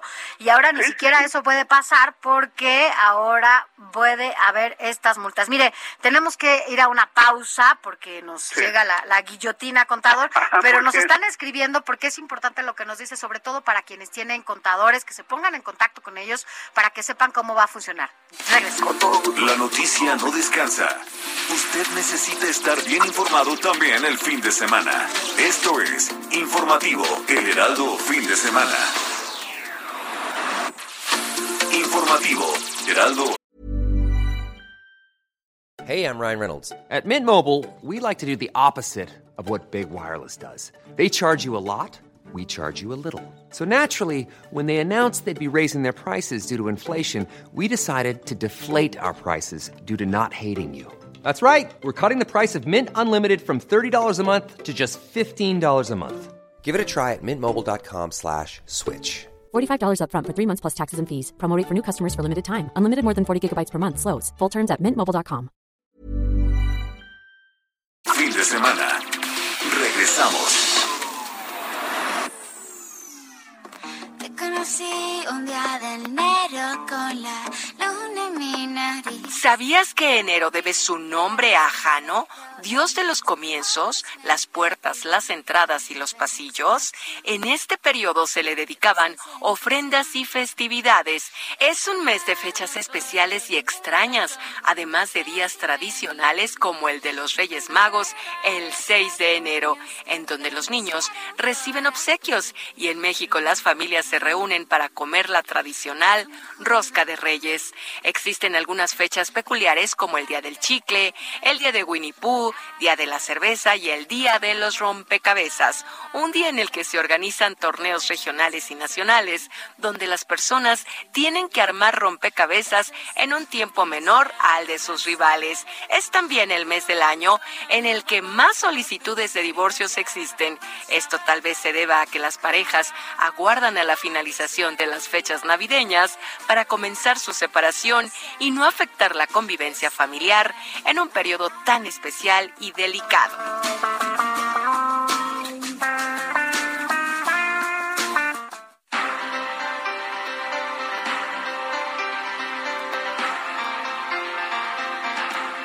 8 de la mañana con 31 minutos. Gracias por continuar con nosotros. Y estamos platicando con el contador público y consejero fiscal Vicente Morales Villagrán, pero llegó la guillotina, contador. Gracias por esperar en la línea, porque hay algo que nos estaba diciendo y que es muy importante para quienes nos escuchan y quienes emiten facturas. Eh, no se pueden cometer errores y si usted se, lo, se equivoca y cancela, pueden multarlo. Ahora claro, este sí. nuevo régimen. Y son multas que van importantes, por ejemplo, ya dije que las más pequeñas son de 400 a 600 pesos por cada comprobante, pero cuando usted hace una cancelación indebida del comprobante o no lo hace usted a tiempo, la multa sí puede ser más grande, puede ser del 5% o al 10% del valor del comprobante. O sea que lo más importante para este año yo considero que es vigilar y emitir comprobantes fiscales correctamente no hacer comprobantes falsos. ¿A qué me refiero? Que amparen operaciones simuladas, que es lo que se llama la facturación de, de actos simulados y que eso sí tiene consecuencias muy graves, pero eso es lo que vamos a evitar, sobre todo eso. Y también que no cancelen el sello digital, Sofía. Si me cancelan el sello digital, ya no puedo hacer, ya no puedo emitir mis comprobantes fiscales para cobrar mis, mis honorarios o mis ingresos de lo que estoy facturando. Eso es muy importante. Ahora, hay que cuidar muchos aspectos que voy a mencionar, si usted me permite. Hay que cuidar el domicilio fiscal y estar localizado. Porque si no, me buscan y no me localizan, pues es grave y trae consecuencias hasta de tipo penal si no me encuentran. ¿eh? Eso es muy importante. Y también las declaraciones mensuales, las mensuales y las anuales, hay que presentarlas oportunamente porque también trae consecuencias de, de pues, multas, aunque no muy gravosas, pero son muy molestas y me pueden inclusive originar a cancelar, lo que mencioné hace un momento, el sello digital. Y también cuando el SAT me invita o me solicita requerimientos de información, hay que atenderlos. Todo cuando el SAT le llega un comprobante, básicamente por su correo electrónico en su buzón, atiéndalo. Es muy importante atender hasta el más mínimo detalle para no tener consecuencias posteriores. Y también hay que hay que tomar algo interesante que me gustaría mencionarlo, Sofía. Sí. Cuando se emite un comprobante fiscal, tiene que emitirlo exactamente por lo que usted declaró SAT de su actividad. Si usted declaró que ven que ven que tiene actividad empresarial, pues no puede no puede facturar usted por honorarios o al revés, ¿no? O sea, tiene que coincidir en, la causa de su de su comprobante fiscal que emita con la actividad que usted le declaró al SAT, porque eso también trae consecuencias de tipo de multa. Es muy importante. O sea que yo considero que la clave para este año muy importante es el comprobante fiscal, hacerlo adecuadamente. Y si usted no lo hace y lo manda a hacer por un tercero, que hay personas que, vamos a llamarle, maquilan comprobantes autorizadamente por el SAT, también es importante que estas personas emitan el comprobante adecuadamente, porque también pueden multarlo, aunque usted no les pide en forma personal. O sea, yo creo que lo más importante para este año es vigilar mis comprobantes fiscales que sean adecuadamente expedidos en tiempo y forma y que desde luego pues, cuando me busquen me encuentren eso es más importante que el domicilio fiscal esté muy bien declarado para que cuando el SAT me vaya a buscar o, o me quiera localizar sí me encuentre y que no encuentre un lugar donde no existe y que obviamente ocasiona que me van a multar y como mencioné lo más delicado es que no me encuentren en mi domicilio fiscal Sofía eso es lo que yo creo que es más importante y también lo que se llaman los actos simulados y lo que se puede llamar, la, lo que le podríamos llamar que no hay una razón de negocio. Le pongo un ejemplo, Sofía. Vamos a pensar que usted tiene una casa que pues no la usa y le sobra en su uso personal y se la se la usa dar en comodato pues a un familiar o a un amigo. Comodato qué significa? Te dejo mi casa para que la uses y que no me pagues renta. SAT puede decir que es un acto simulado. Eso ya es nuevo y puede decir que no hay razón de negocio. O sea que ante, decir- ante cualquier eh, pues actividad que se tenga, ¿no? Sobre todo para quienes rentan casas o prestan su casa para que alguien más viva, pues tiene que estarlo comprobando ahora para, que hay razón de para negocio, que no, ¿no? te vayan a multar. No, y que no vaya a haber consecuencias, porque el SAT puede decir, mira, tú se la dices en comodato, Sí, pero la no. renta te la paga por separado. Pero, es una bueno. razón de negocio. O sea que todo está muy controlado. El, el Código Fiscal, en sí. sus reformas de para 2022, viene muy severo en muchos artículos Sí, que hay será que, imposible. hay que ponernos en contacto con nuestros contadores también un poco para que nos expliquen quiénes podemos tener nuestros contadores. La verdad es que ellos nos hacen, ustedes nos hacen la vida más fácil. Y bueno, a partir de eso saber bien cómo van a estar Claro, todas estas nuevas claro. reglas y evitar a toda costa que, se nos multe y demás. Pero bueno, Y que, y que nos vayan a cancelar el sello digital, ¿no? así es ese, eso, no, no, porque ya no podemos trabajar. Bueno. Entonces, gracias, contador público y consejero fiscal Vicente Gracias. Tu Morales. Villagrán. Felicidades para todos. Feliz, Feliz año, luego. gracias. Hasta luego. Informativo El Heraldo, fin de semana. Con Sofía García y Alejandro Sánchez. Síganos. Si mis ojos ya te besaron, que nos hace falta. para que tu boca y la mía se encuentren también. No me aguanto, tú me tienes la presión alta. Y en medio de tanta gente ya no sé qué hacer. Debieras irte lejos, pero lejos conmigo. A ver si se nos pasa me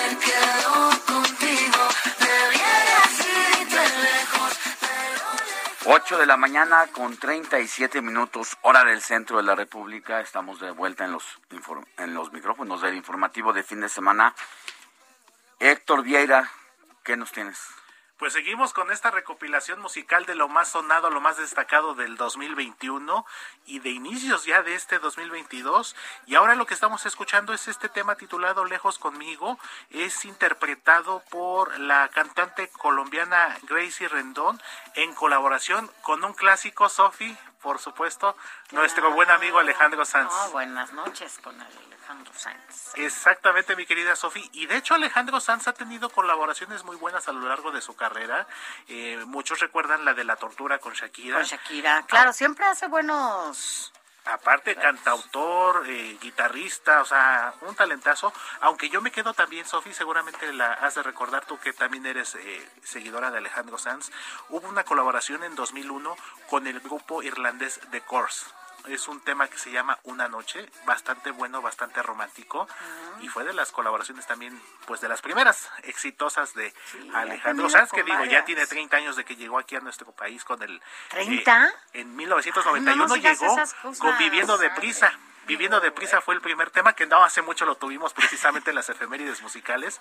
Y ahora en este caso, eh, Alejandro Sanz con Gracie Rendón, este tema que se llama Lejos conmigo y fue de los temas más sonados En de este este 2021. 2021, bueno, pues sin duda siempre el trabajo que, ha- que haga Alejandro le va muy bien y sabe y también tiene un olfato importante para detectar talentos, incluso apoyarlos e impulsarlos, ¿no? Exactamente, incluso hasta ha sido traductor. Ya tendremos oportunidad de escuchar ese tema que te comento con el grupo de Course. Él hizo la versión en español de ese tema que se llama Una Noche. La versión original de The Course se llama One Night. Y que incluso esa versión entre Alejandro Sanz y The Course superó, superó a la propia versión original. Ya habrá oportunidad y la compartiremos. Bueno, por lo pronto lo escuchamos y lo recordamos. vaya a ser que se nos vaya el tiempo. Quisiera que esto termine en lamento. Cine con Eduardo Marín.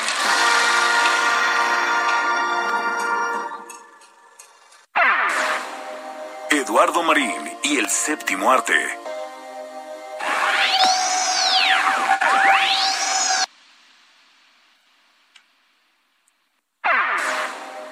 Eduardo Marín y el séptimo arte.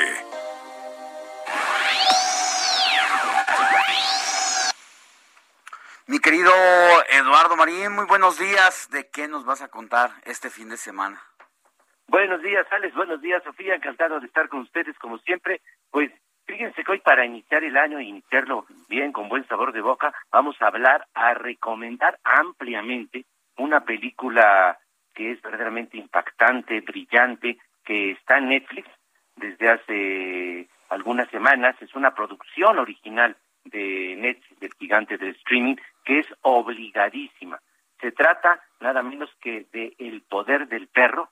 Es un western sagaz, cargado de audacia, intenso, profundo, que es un retrato de la naturaleza humana, eh, sin complacencias. Verdaderamente es una película brillante, que es una adaptación de la novela de un western de Thomas Savage, un escritor estadounidense especializado en western y que en verdad pues resulta una experiencia visual, una experiencia de vida la película porque es un testimonio lúcido de las relaciones humanas.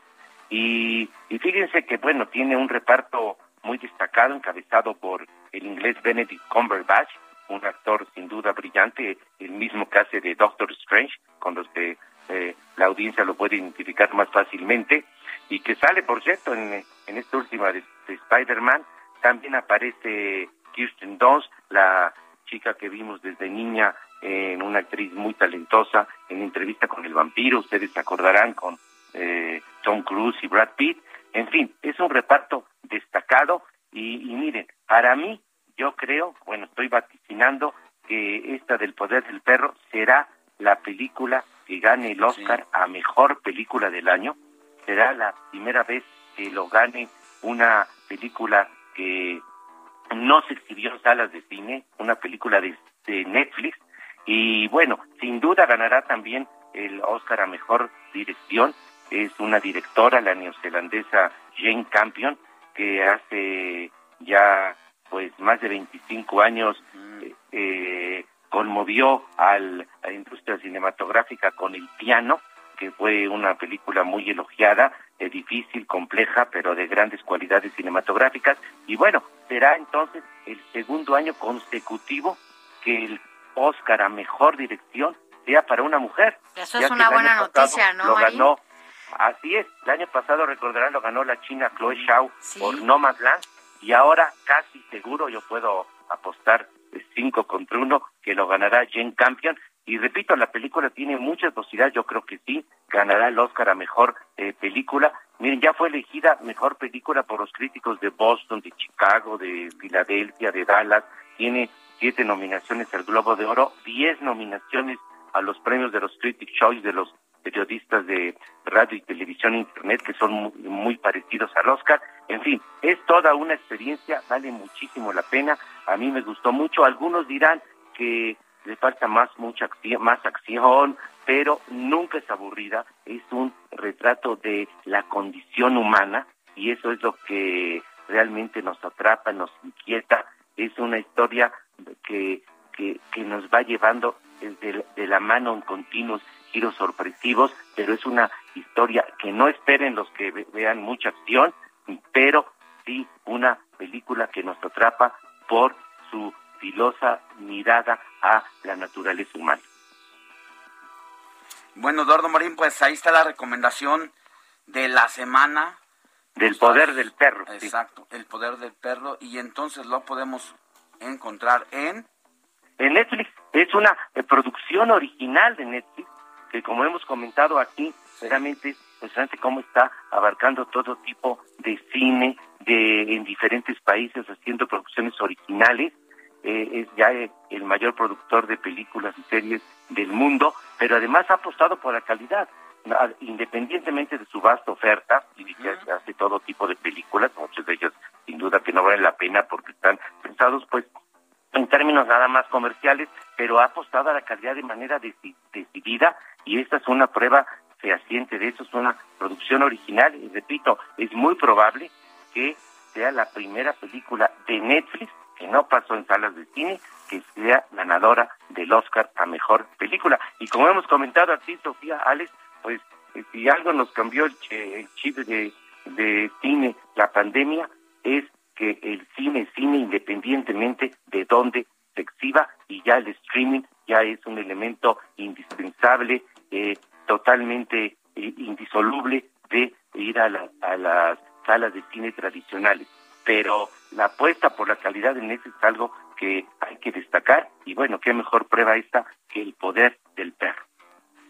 Bien, mi querido Lalo, pues vamos a darnos la oportunidad de ver esa película y estaremos en contacto contigo para que nos digas mucho más, no solamente de esta, esta, esta tra- transmisión, sino de otras opciones que tienes para el próximo fin de semana. No, por supuesto, porque, oye, además ya, está empezando la temporada eh, de premios, ya, este, así que pronto estaremos hablando mucho de las principales películas que se comenzarán a estrenar tanto en las salas de cine como en streaming, que serán las principales candidatas para en esta temporada de premios. Pero por lo pronto vaticino que El Poder del Perro sí ganará mejor película, mejor dirección, probablemente Benedict Cumberbatch gane mejor actor, superando a Will Smith por su papel en el en Rey Richard, será muy pareja la, la pelea, y seguramente también ganará mejor guion adaptado.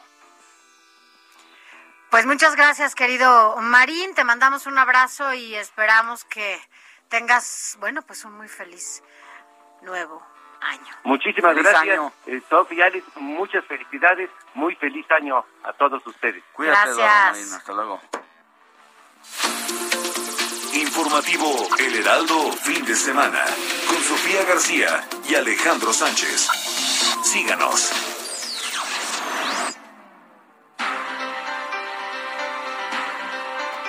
Ocho de la mañana con 47 minutos, hora del centro del país. Gracias por continuar con nosotros. Pero mire, vámonos ahora hasta el otro lado de las fronteras. sí, más allá de las fronteras con nuestro vecino país del norte, porque allá en Houston se encuentra nuestro compañero y colaborador, además de director de Now Media, Juan Guevara, en donde, bueno, entiendo, Juan, que pues ya ahora sí estás a temperaturas bajo cero, en medio además de esta pandemia en donde el frío pues no, no ayuda mucho. ¿Cómo estás? Muy buenos días. Mi querida Sofi, buenos días, mi querido Alex, buenos días, aquí siempre presente y decirles que así es, la verdad de las cosas es que, eh, bueno, en primer lugar, eh, se estableció una alerta por congelamiento en el sur de Texas y en el norte de México. Para darles una idea de la perspectiva del cambio de clima, ayer a esta hora amanecimos a 31 grados centígrados, ¿sí? Soleado, 31 grados centígrados. El, en este momento vamos a llegar a menos un grado centígrado, en, es eh, aproximadamente a eso de las nueve y media de la mañana, y esto se espera que se mantenga así hasta por lo menos mañana a las nueve de la mañana. Eh, el Centro eh, Meteorológico de los Estados Unidos pues ha obviamente ha estado eh, publicando todo lo que son las alertas por eh, congelamiento eh, inmediato. Y bueno, pues la realidad de las cosas es que esto no ayuda. Muchas de las cosas que esto va a estar generando es la continua cancelación de vuelos que hasta este momento en los Estados Unidos ascienden a 1.981 vuelos hasta este momento. Se espera que el día de hoy existan 6.125 cancelaciones, otras eh, 1.434 vuelos demorados y se espera que el total de cancelaciones durante el día de hoy suba a tres, casi a 3.500 cancelaciones. Entonces, la gente que vaya a volar de México a los Estados Unidos, pues que esté pendiente y que cheque con su aerolínea porque existe una gran posibilidad de una de las de dos escenarios. Uno, que su vuelo esté cancelado o dos, que eh, pues su vuelo vaya demorado y obviamente la gente que nos escucha en los Estados Unidos, si van a viajar a México, también es lo mismo, es muy probable que su vuelo esté o demorado o esté cancelado. Y esto también está teniendo una repercusión muy seria en los sitios de vacunación. Como tú sabes, mi Sofi, es que ahora ya estamos en, por lo menos en Texas, está dando muchísimo eh, dos cosas. Uno, el, uh, el incremento severo de Omicron, que usted lo mencionaba en la mañana durante el inicio del noticiero, pues no es una variante letal, pero es una variante muy contagiosa en donde el nivel de contagio es de 1.5 días, es decir, si estás expuesto a Omicron, empiezas a estar contagioso al día siguiente, al día y medio siguiente, y estamos empezando a ver eh, serios, eh, serios números en lo que son Texas y estados circunvecinos de la variante Omicron y pues el plan del presidente Biden era pues eh, triplicar prácticamente los esfuerzos de vacunación. Eh, ahora en este momento ya las vacunas están prácticamente disponibles en todos lados. Muchas de las personas están ya tratando de ponerse la vacuna de refuerzo. Sin embargo, con estas temperaturas que estamos viendo, con el hecho de que eh, las personas, sobre todo en Texas, eh, tienen eh, por ser republicanos, una idea de que el cubrebocas es más bien un control político de los, de los eh, eh, demócratas, pues es un tema porque está excediendo las, los contagios y existe la posibilidad de que empiecen a haber de nueva cuenta pues restricciones, tanto cerrar, minimizar el, el, tráfico en aeropuertos, minimizar lo que son las los eventos social, etcétera. Entonces, podríamos, podríamos esperar un anuncio de las autoridades en los Estados Unidos, específicamente en los estados del sur, colindando con México, pues de cambios a las restricciones que existen en este momento. Pues está, está cañón, porque además allá, ¿desde qué años ya están vacunando a los niños, eh, Juan? Mira, los niños se pueden vacunar desde los cinco años de edad en adelante eh, las vacunas tanto de Moderna como de Pfizer ya están siendo aprobadas para niños de 5 en adelante y la verdad es que los papás están empezando a tomar en cuenta esto. Tú lo decías el, al, inicio del noticiero, mañana inician las, las clases de nueva cuenta y en Texas, insisto, debido a la situación política, se está eh, evitando lo más que se pueda clases de manera remota, es decir, están obligando a los niños a que vayan a las escuelas. Entonces, pues eh, esto es un tema que vamos a ver cómo se desarrolla, pero por lo pronto la gente que nos escucha en Estados Unidos, si tiene niños, hay que llevarlos a vacunar de manera inmediata para que pues esta variante que está afectando más a los niños que a otro tipo de estrato social, no están, no están vacunados. pues claro, sobre todo, exactamente, sobre todo. Y sabes qué, he tenido, tú lo decías en la mañana, Sofi, he tenido eh, personas cercanas que están, eh, que tuvieron COVID hace, no sé, hace una semana o semana y media, sin embargo, estaban vacunados, estaban vacunados, eh, pero su realmente su sintomatología fue mínima, si es que prácticamente nula. Los dos tres días estaban ya eh, prácticamente eh, con resultados negativos. Entonces las vacunas sí funcionan, no proveen una inmunidad de ninguna manera. Sin embargo, de estar 15 días encerrados viviendo un infierno para la gente que no está vacunada, en 24 a 72 horas los síntomas desaparecen y pues prácticamente el virus es eliminado del cuerpo, ¿no? Entonces es importante que la gente considere eso a la hora de ponerse la vacuna. Pues, a sí, sobre todo porque en el caso de México, pues estamos todavía un poco lejos de llegar a ese ritmo de la vacunación solamente hasta jóvenes de 17 años en adelante pueden vacunarse. Y aquí pues son las víctimas está dejando Omicron en este momento, mi querido Juan. Pero sabes, sabes una cosa también, Alex, que eh, en México existe una cultura de vacunación en general. En los Estados Unidos lo, lo, triste es que teniendo los recursos para vacunarse en donde sea, no quieren. la gente republicana piensa que el vacunarse eh, es una falacia, que no existe y, y es una resistencia social. Entonces es un problema. Pues a cuidarse, mi querido Juan, tú también sobre todo entre las heladas y la pandemia, pues ni modo, hay que cuidarse. Por lo pronto te agradezco, te agradecemos mucho que hayas estado de este lado y un saludo hasta allá. Gracias. Un saludo, aquí estamos presentes. Gracias. Gracias, Juan Guevara. Vamos a una pausa, Sofía. Vámonos, sí, regresamos con qué? Con mucha más información. Vámonos, y ahorita regresamos a la última hora. La noticia no descansa. Usted necesita estar bien informado también el fin de semana. Esto es Informativo El Heraldo Fin de Semana. Informativo Heraldo Fin de Semana. Regresamos.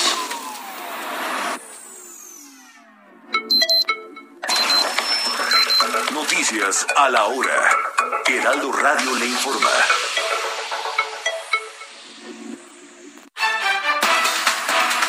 9 de la mañana en punto tiempo del centro de México. En entrevista para el informativo fin de semana, el contador público y consejero fiscal Vicente Morales Villagrán dijo que a partir de este año 2022 el SAT aumentará las multas y aplicará nuevas sanciones por realizar facturas incorrectas y cancelaciones fuera de plazo. Escuchemos. ¿Cuál es el problema? Si usted se equivoca al hacer su comando fiscal, pues tiene que cancelarlo antes de que se acabe el ejercicio social. O sea, sí, pero graciosamente nos dan de plazo el mes de enero del año siguiente. O sea que eso, eso es bueno porque si yo lo cancelo al final, yo me equivoco a finales de diciembre, pues no lo puedo cancelar en el, en el mes de diciembre, porque obviamente ya no me doy cuenta, pero sí lo puedo cancelar ahora en enero. Es algo interesante, pero las multas son tremendas. ¿Hasta dónde ascienden las multas, contador? Pues hay de diversos tipos, mire, la más baratita, yo, yo diría que la más baratita de las de los comprobantes fiscales es de 400 a 600 pesos por cada comprobante fiscal que se emita y no cuente con los datos completos. Al menos siete estados del país no retomarán al 100% las clases presenciales a partir de mañana lunes 3 de enero, tal y como lo marca el calendario oficial de la Secretaría de Educación Pública. Esto debido a que tras las fiestas decembrinas y el avance de la variante Omicron, autoridades estatales quieren evitar un repunte de contagios de COVID-19 entre las comunidades escolares, pero también los pronósticos de bajas temperaturas pueden evitar que los estudiantes no retornen esta semana a las aulas. El incremento de la velocidad del viento favoreció la noche del sábado la dispersión de las partículas contaminantes, por lo que la Comisión Ambiental de la Megalópolis suspendió la fase preventiva por partículas que aplicó en la zona metropolitana del Valle de México. El Frente Frío número 19 recorrerá rápidamente el noreste, oriente y sureste del territorio nacional, mientras que su masa de aire polar cubre gran parte de la República Mexicana, dijo el Servicio Meteorológico Nacional. En el orbe, el presidente estadounidense Joe Biden anunció la declaración de desastre mayor en el estado de Colorado. Esto por los incendios forestales que han destruido más de 500 casas y provocaron el desalojo de decenas de miles de personas desde mediados de la semana pasada. El fuego ya arrasó con más de 2.400 hectáreas. Hermoso cariño,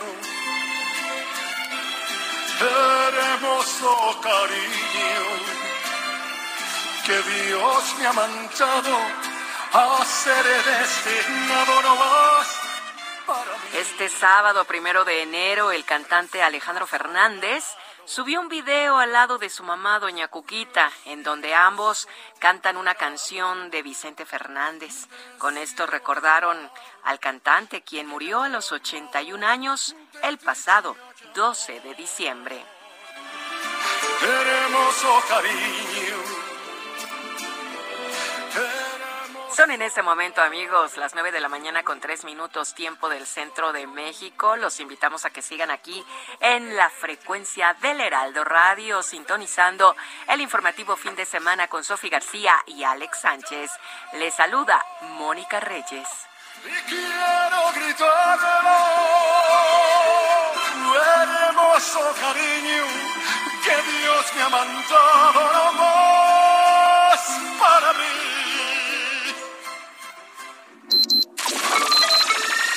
Esto fue Noticias a la Hora. Siga enterado.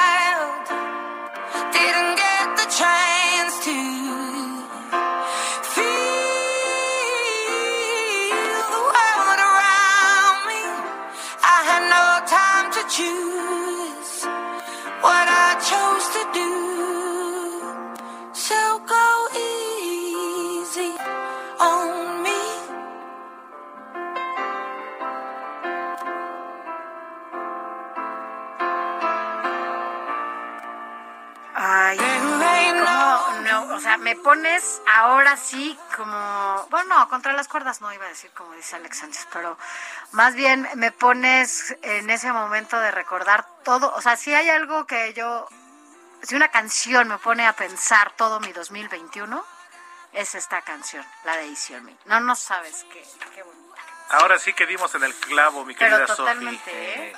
La piel chinita es de las mejores canciones, ¿eh? Totalmente. De las mejores de Adele, sí. Y un toque, a comparación de las canciones que hemos presentado a lo largo del programa, esta es por especial, eh, por demás emotiva, Todo. significativa. le dimos un cambio un poquito ahí en el ritmo y sin lugar a dudas nos muestra y sigue reafirmando que Adele es yo creo que una de las mejores cantantes, me atrevo a decir, de los últimos por lo menos 20 años, de lo que va de este siglo. Es increíble su voz. Exactamente, mi querida Sofi, este tema titulado Easy on Me y además eh, la transformación física que ha tenido Adele también nos ha sorprendido, un cambio para bien, por supuesto, que muchos ya quisiéramos seguir y emular su ejemplo. Dice, dice Vieira, yo, yo, yo también quiero estar así. Pero es que te voy a decir una cosa, a mí no sé qué piensan ustedes, pero a mí Adele siempre se me ha hecho una mujer muy bonita, ¿no? O sea, su cara, su voz, todo, ya, ella muy bonita.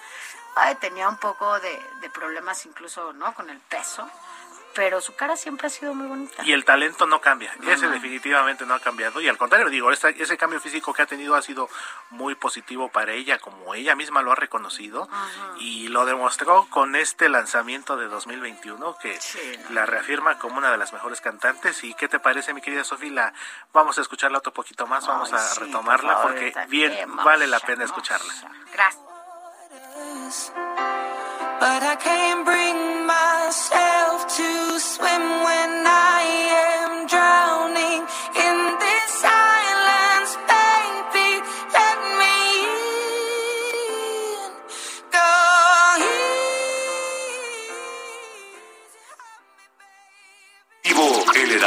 Fin de semana con Sofía García y Alejandro Sánchez. Síganos.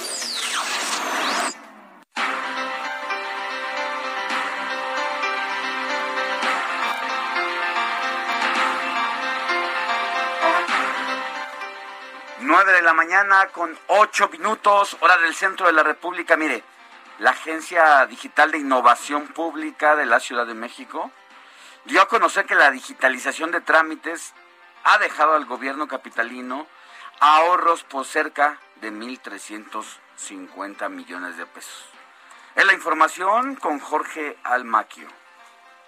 Gracias, Sofía, Alejandro, amigos del Heraldo Radio. Así es, la simplificación y digitalización de trámites ha permitido al gobierno de la Ciudad de México ahorros por 1.346 millones de pesos y ha contribuido a reducir aglomeraciones y tiempo de espera en beneficio de los usuarios. La Agencia Digital de Innovación Pública habilitó ventanillas digitales para simplificar procesos y trámites donde interviene más de una autoridad, lo que permite reducir los tiempos y las visitas a distintas oficinas de gobierno. En la actualidad, están disponibles las ventanillas de construcción, ventanilla para personas con discapacidad y ventanilla de trámites de movilidad. La ADIP detalló los ahorros regulatorios que se han generado con la simplificación y digitalización de trámites y algunos son la renovación de la tarjeta de circulación. La cantidad de ahorros es de 745 millones 965 mil 417 pesos. La renovación de la licencia de conducir tipo A 29 millones 173 mil 408 pesos. La eliminación de la actualización del acta de nacimiento como requisito, 11 millones 141 mil 94 pesos, o la simplificación y digitalización para acceder al seguro de desempleo que han dejado ahorros de 42 millones 416 mil 279 pesos.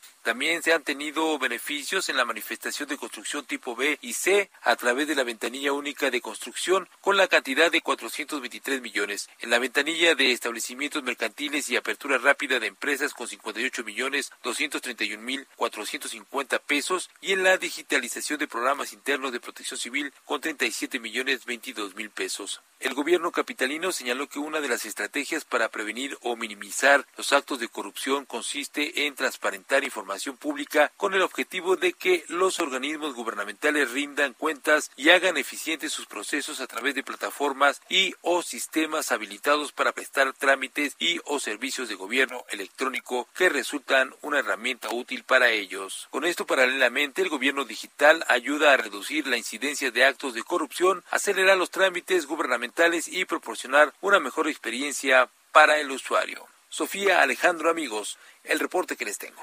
Gracias, Jorge, Jorge Almaquio.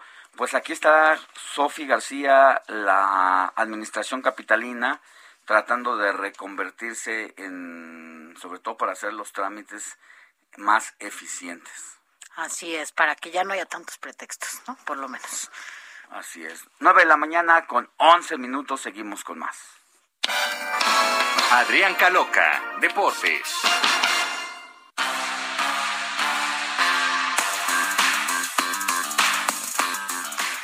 Adriancito Caloca, cuéntanos primero cómo estás, ya más descansado. Hola Sofía, Alex, muy buenos días. Sí, ya, ahora sí, dormimos bien, ya estamos. Ya dormiste estamos por lo menos tus 10 horas diarias que duermes. Exactamente, sí, las 10 Sí, ya por eso están te ves cumplidas. chiquito así jovencito. Exactamente, sí, ya bien descansados. ¿Y ustedes? También, también, por lo menos, mira, oye, por lo menos eh, siete horas o seis horas, no recuerdo bien, sí dormimos. Eh, me parece no sé, acá. Sánchez. ¿Quién como tú, Adrián? ¿Verdad? ¿Quién como tú? no, para estar al 100 y, y mantener la pila todo, ¿verdad? Oye, por eso los niños y las niñas siempre están de buenas, ¿no? Y siempre están así como balitas, Sí. porque duermen como 12 horas, después la siesta, después, yo digo que las siestas deberían de ser obligatorias. en todos lados. Recargan la pila, pero al 100, literal. Pero bueno, cuéntanos, oye, ¿cuántos contaminados? Ya nos lo adelantabas ayer un poco, pero solamente hablando de básquetbol, pero ahora en el fútbol, ¿cuántos contagiados? La noticia del día, indudablemente, o por lo menos de esta mañana, porque bien lo comentabas, mi querida Sofi, pues lo estábamos platicando ayer en el informativo, los contagiados en la NBA, eh, en Europa, en la Liga MX, pero con lo que hoy nos despertamos, por lo menos de este lado del mundo, es con la noticia del, del positivo, sí, de COVID-19 por parte de Lionel Messi. Es que el Paris Saint-Germain informó de cuatro de sus jugadores que están eh, enfermos, que son Juan Bernat, el español, Sergio Rico, el guardameta también de origen español, Nathan Bitumsala, que es uno de los canteranos del conjunto francés, y Lionel Messi por lo cual, eh, bueno, el, el- la figura argentina está cumpliendo el aislamiento y se encuentra sujeto al protocolo sanitario que, corresponde. Entonces, bueno, simplemente nada más mencionar que, está enfermo, no está en ningún estado de gravedad, solamente cumpliendo el aislamiento adecuado y que se le pide, pero pues indudablemente y de cualquier forma pues ha causado noticia a nivel mundial, ¿no? Lo de Leo Messi que, estado enfermo y que también se esperaba un eh, aumento de contagios, por supuesto, en esta época del año, y en la que también algunos países en Europa, sobre todo por los climas donde son un poco más extremos, frenan sus ligas. Algunos ya lo han tenido que hacer pues de manera obligatoria también por el aumento de casos, pero en algunos otros países sí es normal que eh, por las nevadas, incluso por ejemplo, eh, frenen durante algunos días eh, los partidos para que se pueda reanudar cuando pase un poquito eh, las temperaturas extremas, Sofía Alex. Pues sí, es una situación que llama la atención de el mundo, sobre todo porque una de las figuras más emblemáticas de este deporte, pues está con síntomas de COVID-19. Habrá que ver cómo reacciona porque no sabemos, yo no sé si tú sepas, ya se puso las dos aplicaciones de vacuna. No es no es eh, específico en No, ese no, en ese no, asunto. exacto, no es específico. Ajá. No, no se especifica, sin embargo, en algunas partes del mundo sí eh, te piden, sobre todo en los clubes, estar vacunado. Y en caso de no ser así, por ejemplo, lo que sucedió con un eh, futbolista alemán, Joshua Kimmich, que insisto, selección Alemania y del Bayern Múnich, él es antivacunas, no quiso vacunarse y el equipo pues no lo convocó, no lo ha tomado en cuenta y al final pues se enfermó. Pues es que además ellos, los que no se han vacunado, eh, lo han dicho los especialistas, han sido un factor primordial o principal para eh, la propagación del coronavirus, ¿no? En el mundo. Exactamente, justamente así, Sofi. Y hablando también del Paris Saint Germain, uno de sus compañeros, Kylian Mbappé, quien se dice que puede es su sucesor, ¿no? En cuanto al nivel, en cuanto a su trayectoria, en cuanto a que sería el pro- la próxima gran estrella del fútbol mundial. Cambiando un poquito de tema, ya no tiene que ver con COVID, pero a partir del día de ayer, recordando que durante todo el mes de enero se abre la ventana, como se le llama, de fichajes en Europa y casi en todo el mundo, a partir de ayer, como le quedan ya solamente seis meses de contrato por, eh, digamos, estatuto de, de la FIFA, tiene ya la posibilidad de negociar con cualquier equipo mientras no renueve el contrato o le queden seis meses nada más y ahí es donde se abre la ventana para que pueda llegar al Real Madrid. Esto también lo, lo pongo, digamos, en énfasis porque es una de las noticias que se ha manejado durante los últimos meses con mucha fuerza en el mundo del deporte porque indudablemente su fichaje a el Real Madrid, que incluso pues es otra de las grandes instituciones, el mejor equipo del siglo XX, pues también digamos inunda todas las portadas de los medios deportivos y con esto pues se abre digamos más la posibilidad, la facilidad de que pueda llegar al Real Madrid e incluso otro de los jugadores estrellas, digamos, de esta generación nueva, el noruego Erling Haaland, también en las últimas horas eh, declaró que su futuro está en España. Actualmente él juega en el Borussia Dortmund de Alemania, pero ya dijo públicamente que va a jugar muy próximamente en España, entonces también podría llegar al Real Madrid, sería una cosa eh, de locos, o al Barcelona, de que los dos lleguen al, al Real Madrid, inclu eh, bueno, reitero, sería de locos porque sería como la, la nueva dupla, ¿no? De esa de Cristiano Messi, pues bueno, Messi jugaba en el Barcelona, Cristiano en el Madrid, pero ahora tener a la nueva generación de los dos mejores, Mbappé y Haaland, en un mismo equipo, sería algo que... Es un lujo que pocos, que pocos clubes pueden darse en el mundo. Exactamente, Alex, justo así, justo así, exactamente. Y nada más para, para complementar un poco más la información deportiva, mencionar que, eh, bueno, hoy ya se estaría jugando la penúltima jornada de la NFL, de la Liga de Fútbol Americano. El pasado jueves no hubo partidos como tradicionalmente sí se hizo a lo largo de la temporada regular, por lo cual hoy hay 15 encuentros a partir del mediodía, ahora Ciudad de México, ahora Centro de México, para que estén al pendiente. Aquí, afortunadamente, el COVID, por lo menos para este fin de semana, no ha retrasado encuentros. El pasado fin de semana sí hubo dos que se tuvieron que mover al martes, que no es un día habitual para estos encuentros. Y también ayer en el informativo mencionábamos de la tazoniza, de esta costumbre que eh, se lleva a cabo todos los años a finales e inicios del año, donde hay muchos partidos de fútbol americano colegial, pero bueno, ahora estamos hablando de la liga profesional, son 15, todo el día va a haber prácticamente encuentros para que estén al pendiente, también uno más el día de mañana, entonces, así como la noticia no se detiene, tampoco los deportes, Sofía Alex. Y los contagios tampoco. Ni los contagios, desafortunadamente. Pero bueno, mi querido Adriancito, pues tú por lo menos, de, por lo pronto, cuídate mucho y no salgas mucho. Sí, y ustedes por favor cuídense y igual todos nuestros escuchas. Vale. Cuídate Adrián, buen día. Un abrazo. Gracias igualmente, un gran abrazo, buen domingo para todos. Gracias. 8 de la mañana. Informativo El Heraldo, fin de semana, con Sofía García y Alejandro Sánchez. Síganos.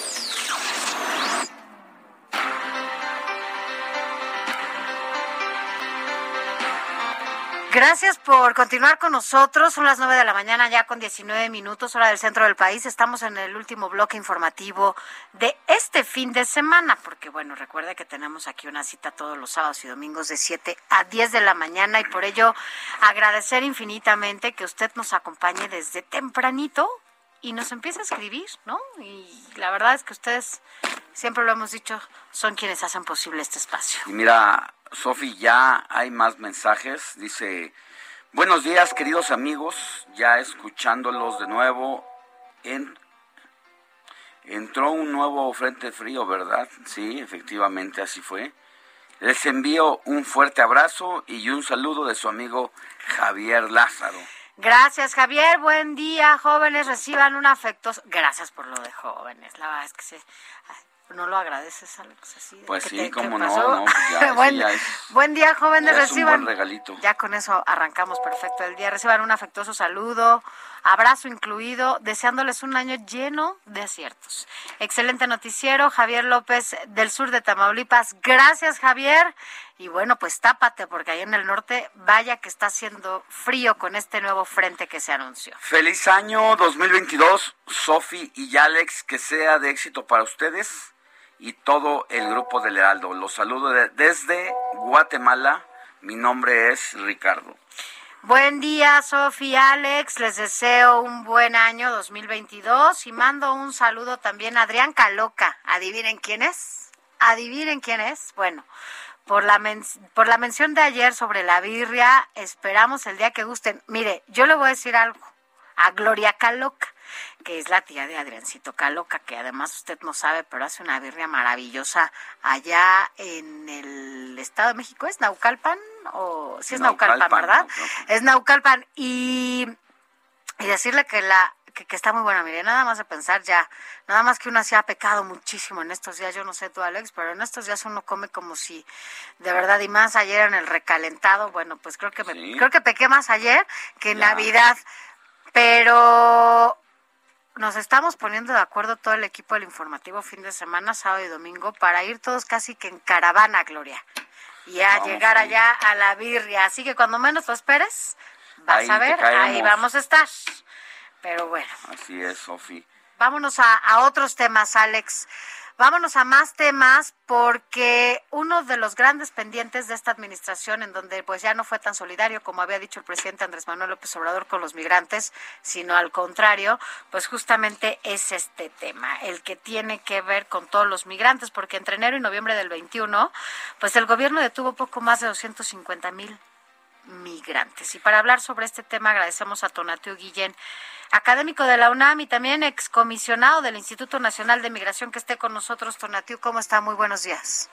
¿Qué tal? Muy buenos días, Sofía Alejandro. Feliz año. Gracias. Buenos días, Donatiu. Cuéntenos un poquito su opinión sobre este tema de las olas de caravanas migrantes y lo que está haciendo el gobierno en torno a ese asunto. ¿Cómo lo está viendo? Pues eh, primero hay que subrayar que en este año tuvimos eh, una de las oleadas y movili- movilizaciones más amplias en muchísimo tiempo de migrantes de fuera de México y nosotros mismos también como como migrantes que es el nuevo dato.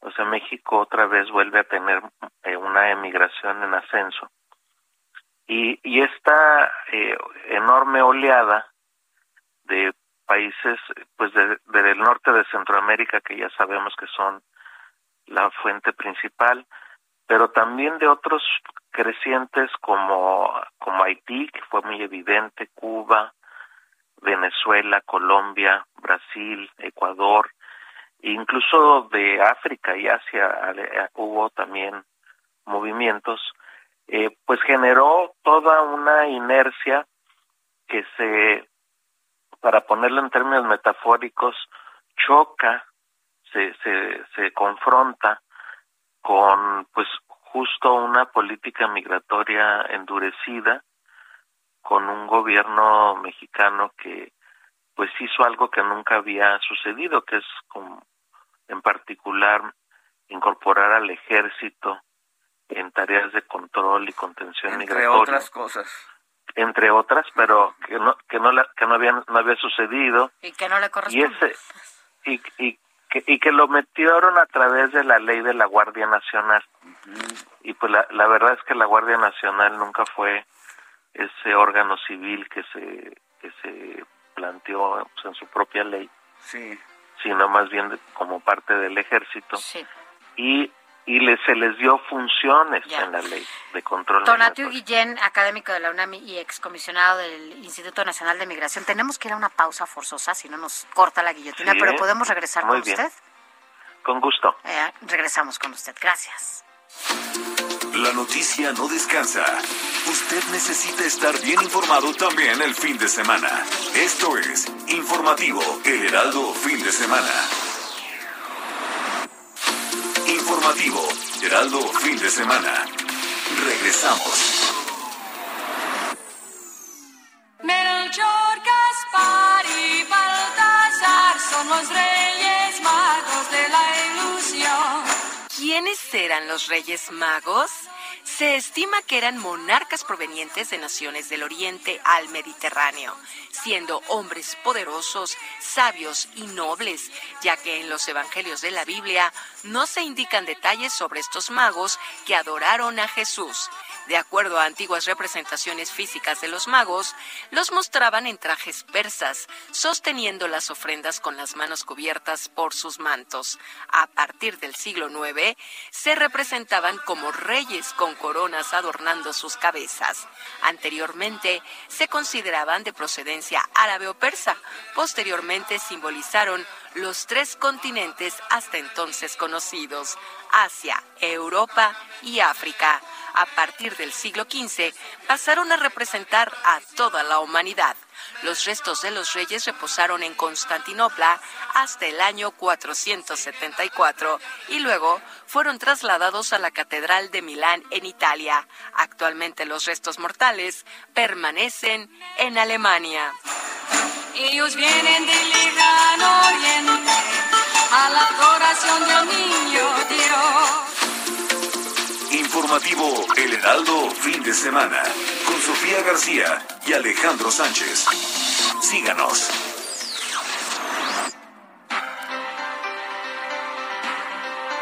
Por continuar con nosotros, son las 9 de la mañana ya con 31 minutos hora del centro del país. Estamos platicando con Donatiu Guillén, quien es académico de la UNAM y también excomisionado del Instituto Nacional de Migración. Ya hablábamos eh, sobre esta detención que ha habido de migrantes y esta ola, nos decía antes de irnos al corte, esta gran ola de migrantes que ha habido como pues nunca antes en la historia del país en estos eh, momentos. Sin embargo, Tonatiu, ¿no considera también que, bueno, finalmente, independientemente de esta ola, que además ya también se estaba viendo antes de llegar a, que, a que Andrés Manuel López Obrador llegara al gobierno, incluso ya como presidente electo, pues ya se veía la cantidad de migrantes que iban a a llegar a nuestro país, incluso él dijo que pues básicamente que los iba a, ayudar, ¿no? Que los iba a ayudar en esta ruta que se hiciera desde el sur hasta el norte del país para que llegaran a Estados Unidos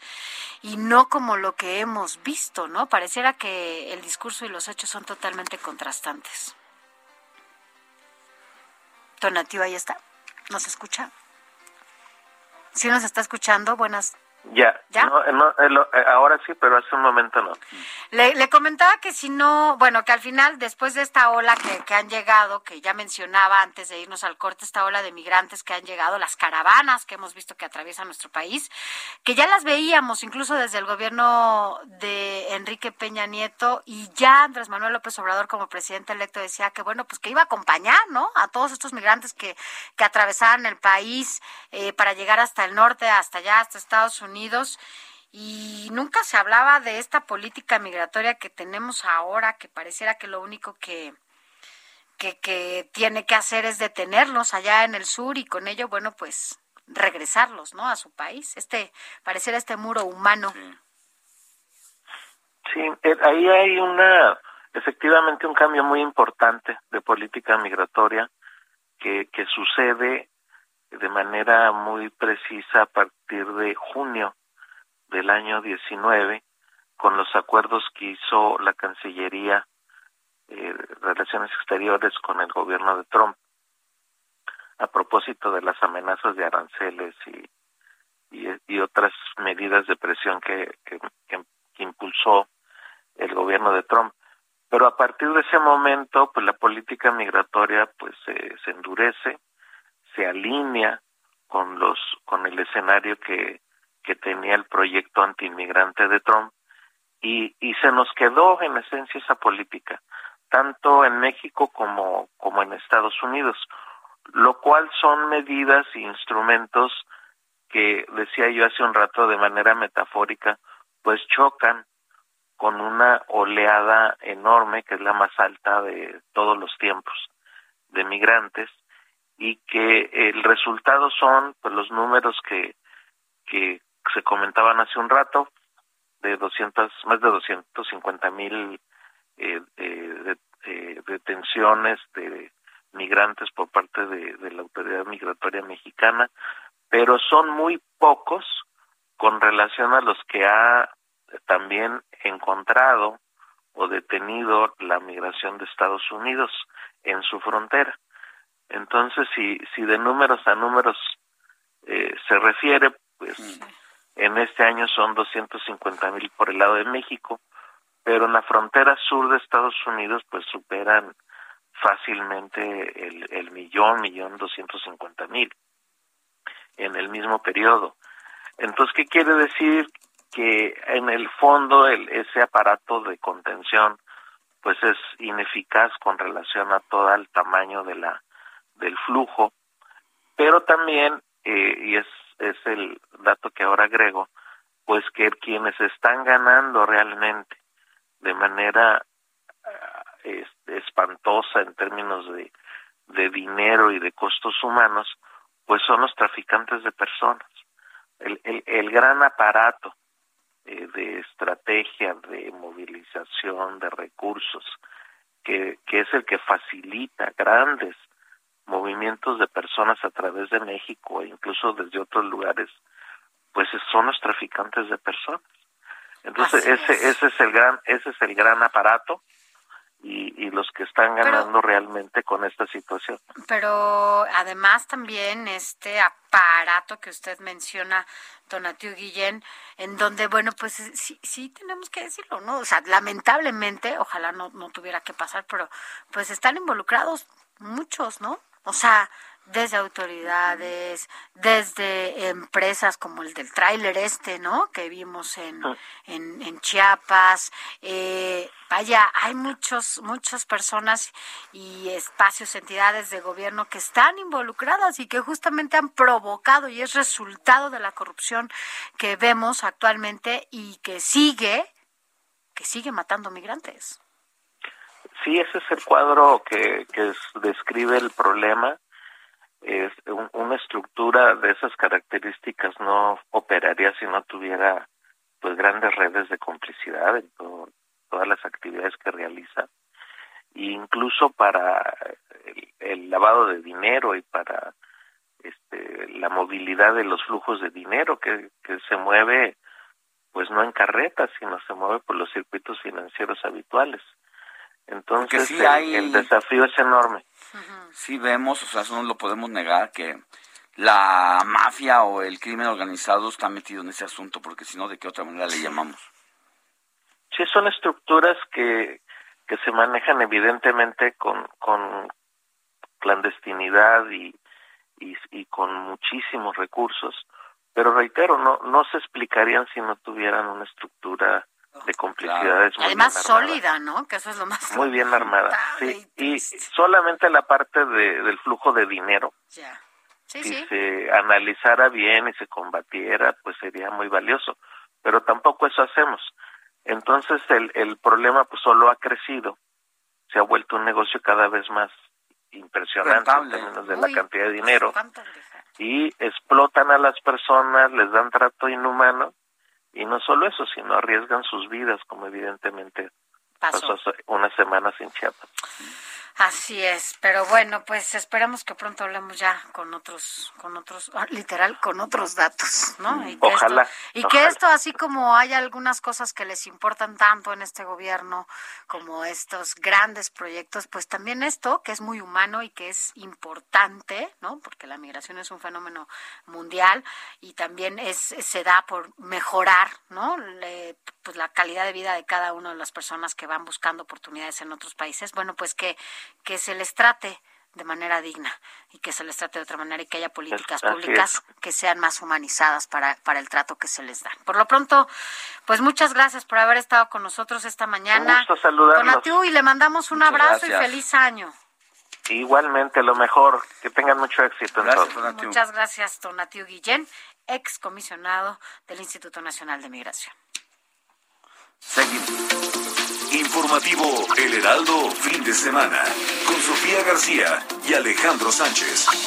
Síganos.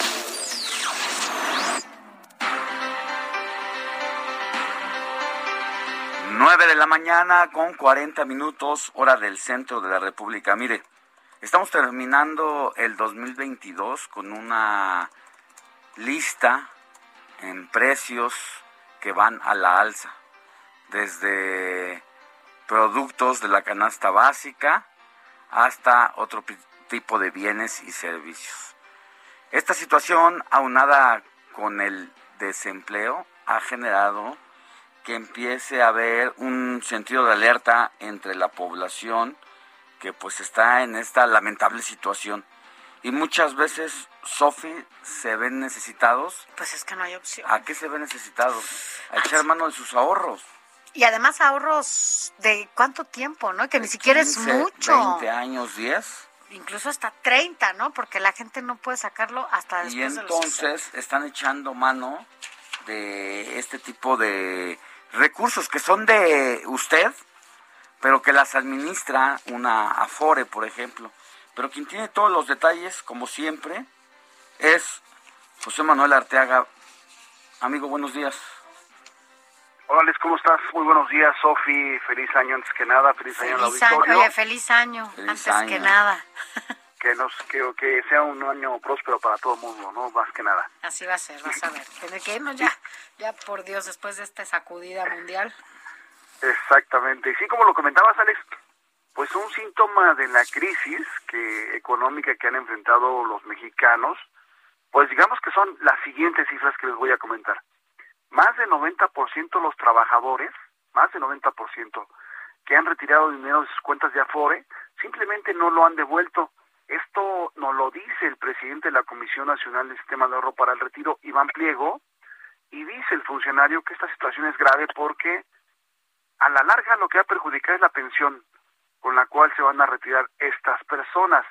De acuerdo con la CONSAR, con la Comisión Nacional del Sistema de Ahorro para el Retiro, hasta el mes de noviembre, un millón ochocientos mil trabajadores han retirado dinero de sus fondos de pensión y la cifra, pues la cifra es cerca de veinte mil cincuenta y seis millones de dólares, una cifra histórica en México.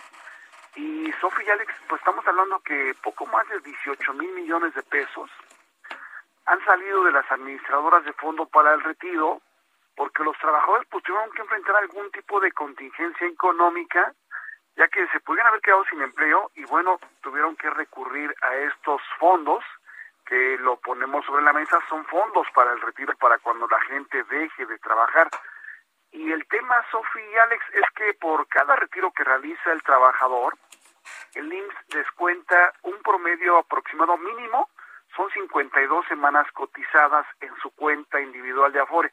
52 semanas que bueno, es un periodo que el trabajador tendría que, vol- que trabajar todo ese periodo con la finalidad de recuperar las semanas A cotizadas. ver, pero yo soy yo yo Alejandro Sánchez estoy dado de alta a mi Afore, decido pedir recursos. ¿Cuántas semanas tengo que haber habido cotizado mínimo entonces 52 para que me presten? Para que me, me, me den parte de mi dinero, porque al final no te prestan, es tu dinero, ¿no? Exacto. Ajá. Digam- digamos que lo que te retiran, lo que, te- lo que cuando tú haces el retiro, en automático en automático pierdes 52 semanas. 52 semanas de las que habías cotizado pues durante mucho Se te tiempo, ¿no? descuenta nomás por hacer ese trámite. Exactamente. El trabajador puede hacer un retiro parcial por desempleo cada cinco años y puede retirar como mínimo 30 días y como máximo son 90 días del salario base de su cotización. Ya. Ahora, Sofía, les hay que poner un dato aquí sobre la mesa. Anteriormente se necesitaban 1.250 semanas, es decir, algo así como 25 años, para que la gente pudiera alcanzar una pensión una vez que haya, haya trabajado. Sí. Con la reforma que se hizo a las leyes del Seguro Social y del sistema de ropa del retiro, desde 2021 se redujo la semana de cotización a 750 semanas. Ya. Para el próximo año van a ser 775 semanas y así va a avanzar hasta alcanzar mil semanas para 2031. Sin embargo, lo que nos dice Iván Pliego es que bien estas personas que retiraron sus recursos, pues sí van a tener, digamos, como una afectación en el mediano plazo en lo que va a ser su pensión, ¿no? Ya. La CONSAR, la CONSAR argumenta que estos retiros reducen el semana, las semanas cotizadas, implican una posibilidad de que haya una negativa de pensión. La negativa de pensión es que, que ah, no alcanzando la semana simplemente no van a, a- a obtener una pensión el trabajador y quizá lo que le quede es ir a su afore y decir, pues bueno, yo voy a retirar el dinero que yo tenía y en automático se lo tienen que ot- otorgar. Eh, Diego nos dice que bueno la tendencia para ya viendo hacia 2022 es que los retiros por desempleo van a continuar van a continuar quizá no en los montos, este eh, este 2001, el 2021, perdón, podríamos estar cerrando por encima, o más bien vamos a cerrar por encima de los 20 mil millones de pesos de retiros, que es como les comentaba al principio, es una cifra histórica, hacia adelante, hacia 2022, espera que baje, y esto, bueno, está, hay una confianza en que pues la crisis y la pandemia pues ya pegó lo que tuvo que pegar, y por eso en 2020 y 2021 se tuvieron este eh, cifras importantes en cuanto a retiro por parte de los trabajadores, pero bueno, queríamos poner sobre la mesa este aspecto de que hasta el momento la gente que ha retirado dinero, simplemente solamente el 10% ha devuelto esos recursos que retiraron y que al final de cuentas no le pegaría su pensión, Alexis Sofía. Pues sí, eso eso es lo, lo, lamentable, pero también la gente, pues, pues muchas veces no tiene, no tiene a dónde recurrir porque, pues, no hay ahorros, ¿no? O sea, también se acaban, ¿no? Y más en un año tan complicado como lo fue el 2021, en donde el desempleo fue el factor más importante para la crisis que, que se vive, ¿no? Es correcto, Sofi. Tuvieron que echar mano de pues algunos eh, aspectos, en este caso el retiro por desempleo, que es un esquema que existe desde 2009, ¿no? Desde 2009 existe ese esquema, pero en tiempos normales, por ejemplo, dice la CONSAR, pues la magnitud era pequeña, ¿no? Había retiros pequeños, ¿no? Ahora con la crisis complicada que se vivió en el mundo y en México, pues muchos tuvieron que volver y voltear hacia esta hacia estos recursos que tienen suspensión y que los tuvieron que tomar para afrontar la situación que se vivía en, ese momento, Sofi y Alex. Híjole, bueno, pues aquí veremos qué, qué sigue en todo esto y deseamos que dentro de todo en este 2021 las cosas cambien haya más empleo de verdad para la gente que no ha podido encontrarlo, haya nuevas oportunidades eh, y bueno, pues que las cosas se vayan estabilizando poco a poco es lo que más deseamos, sobre todo desde acá. Por lo pronto te mandamos un abrazo, José Manuel, muchas gracias. Gracias, Por Sofía. Primero 2021 y ahora ya 2022, aquí te vas a quedar, de modo. Este 2022 les mando un abrazo y que sea un gran año para todo el mundo. Igual para ti, eh, José Manuel Arteaga, editor de la sección Mercados, que usted la puede leer en El Heraldo de México. Escena, el mundo del espectáculo en el noticiero Heraldo.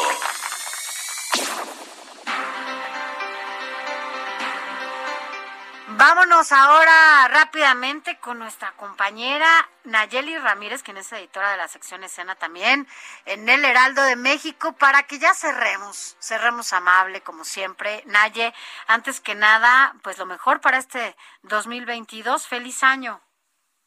Hola Sofía, hola Alex. Muy feliz 2022, que sigamos escuchándonos y que sea un maravilloso año. Eso sí, para todas y todos.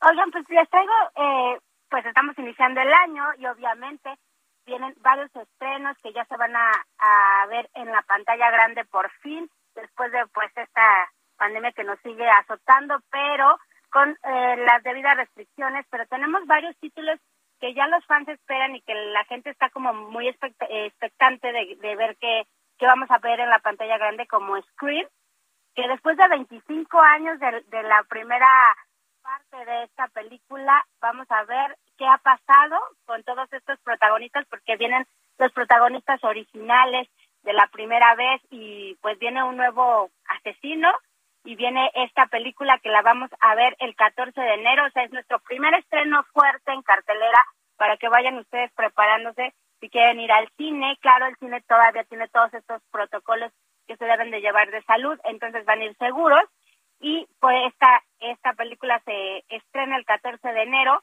y es una de las películas más esperadas también este, para este año, igual que Batman, que está protagonizada por Robert Pattinson, que es otra versión de Batman, que ya ven que a Ben Affleck no le fue muy bien con esta versión, que aunque tuvo muy buenos números en taquilla, se espera que Robert Pattinson rompa la taquilla otra vez.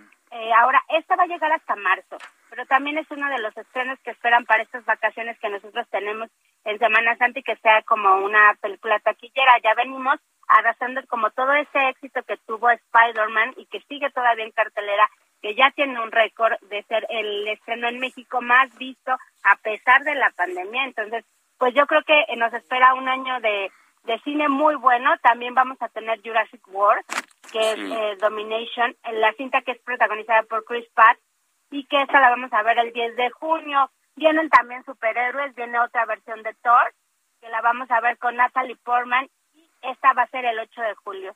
También tenemos Misión Imposible, la 7, por si ya se habían eh, pensado, habían pensado que ya no iba a aparecer. ¿Y quién, ¿y quién está? También sigue este... Tom Cruise, Tom claro. Cruise, sí va. ¿Ya cuántas lleva Tom Cruise? ¿Todas las ha hecho él? No. Todas, sí, ¿Todas? las siete. Y aparte, lo que él, eh, él no hace, no tiene dobles en, en las escenas Ya fuertes, sé, porque él las quiere ya hacer. Y entonces, pues ya es un más de cincuentón y se va a aventar Misión Imposible 7, que ya la habían, eh, ya la habían filmado, la filmaron precisamente en pandemia, se habían esperado un poco el estreno, la van a lanzar hasta el próximo año, pero, bueno, hasta este año más bien, porque querían hacerlo en grande y quieren hacer una una premiere en grande, entonces la, la vamos a ver en verano, Misión Imposible 7 va a estar en todas las salas, y también viene Black Panther, Wakanda Forever, que se ha retrasado esta filmación muchísimo por todos los contagios que tuvo el, el set de filmación, estuvimos dando la noticia, la protagonista también se estuvo, se contagiaron como 10 del crew, entonces se ha atrasado mucho la filmación de esta película, pero la vamos a tener en noviembre, entonces para que vayan haciendo en su calendario a qué días van a ir al cine y qué estrenos van a querer. Ah, bueno, eso y estos sí. son ahorita los anunciados para todo este 2022. Por lo menos para ver la de Misión Imposible es así. eh. Ay, Pero falta Ya. todavía en tres meses. Por ahí, por ahí en tu calendario. Ya, ya lo voy a poner, pero bueno, pues ya, ya veremos cómo va brincando de un edificio a otro edificio, bueno, todas estas cosas que hace Tom Cruise en Misión Imposible, entre otras cosas. Veremos ahora esa parte romántica en dónde va a estar y con quién va a estar. para que veamos. Y aparte, ya él siempre está en forma, siempre sale muy fitness. Entonces, yo creo que esta no va a ser la excepción. Vamos a ver qué tal. Y bueno, también les quería comentar que esta película Avatar, la, la tercera parte de esta película va a salir también hasta diciembre, la tenemos anunciada. ¿Qué, pero ¿Es la segunda está. parte? Sí, es la segunda parte Oye, de Avatar. quiero decirte algo rápido, Naye. Ayer, ¿quién me decía? Déjame acuerdo, me acuerdo, me acuerdo. Bueno, no recuerdo si fue ayer o antier. Alguien me decía que se acordaba de esta película de Avatar cuando se estrenó la, bueno, la uno, ¿no? La primera parte. Y que se acuerdan en una de las escenas que estaban viendo, que la volvieron a ver y que la estaban... Ah, ya me acordé uno de los productores de aquí, Jeremy. Y que, y que lo estaba viendo y que en una de las escenas de Avatar, esa película tan futurista, este, se veía como los humanos estaban utilizando cubrebocas. O sea, como, Ay, como si fuera esta parte acte- que estamos viviendo ahora en el mundo, en ese estreno de Avatar. ¿Cuántos años tiene que se estrenó la primera vez? Trece años tiene. Trece años. Pues ahí está. Pues ya, ya sabes, a veces la- las historias te sorprenden y es más, te sorprende más la realidad que la ficción. Entonces, pues todo va conectado. Muy bien, mi querida Nache, te mandamos un abrazo, feliz año, cuídate mucho. Cuídense mucho y nos estamos escuchando. Feliz 2022. Que así sea. Sofía García, nosotros ya llegamos al final de esta emisión, nada más de hoy, domingo Solo por hoy. 2 de enero. La noticia no descansa. Nos escuchamos mañana, Sofía García. Así es, Alex Sánchez. Nos escuchamos el próximo sábado y domingo a partir de las 7 de la mañana a 10. Ya lo sabe. Que tenga una excelente semana. Es la primera de este 2022, así que arránquela con todo. Verá que vienen tiempos mejores para todos. Ya, la pandemia nos sacudió. Ya casi dos años. Lo que sigue es que nosotros aprendamos de todo esto. Alex Sánchez, que tengas un excelente Que domingo. tengas buen día. Hasta la próxima. Hasta la próxima.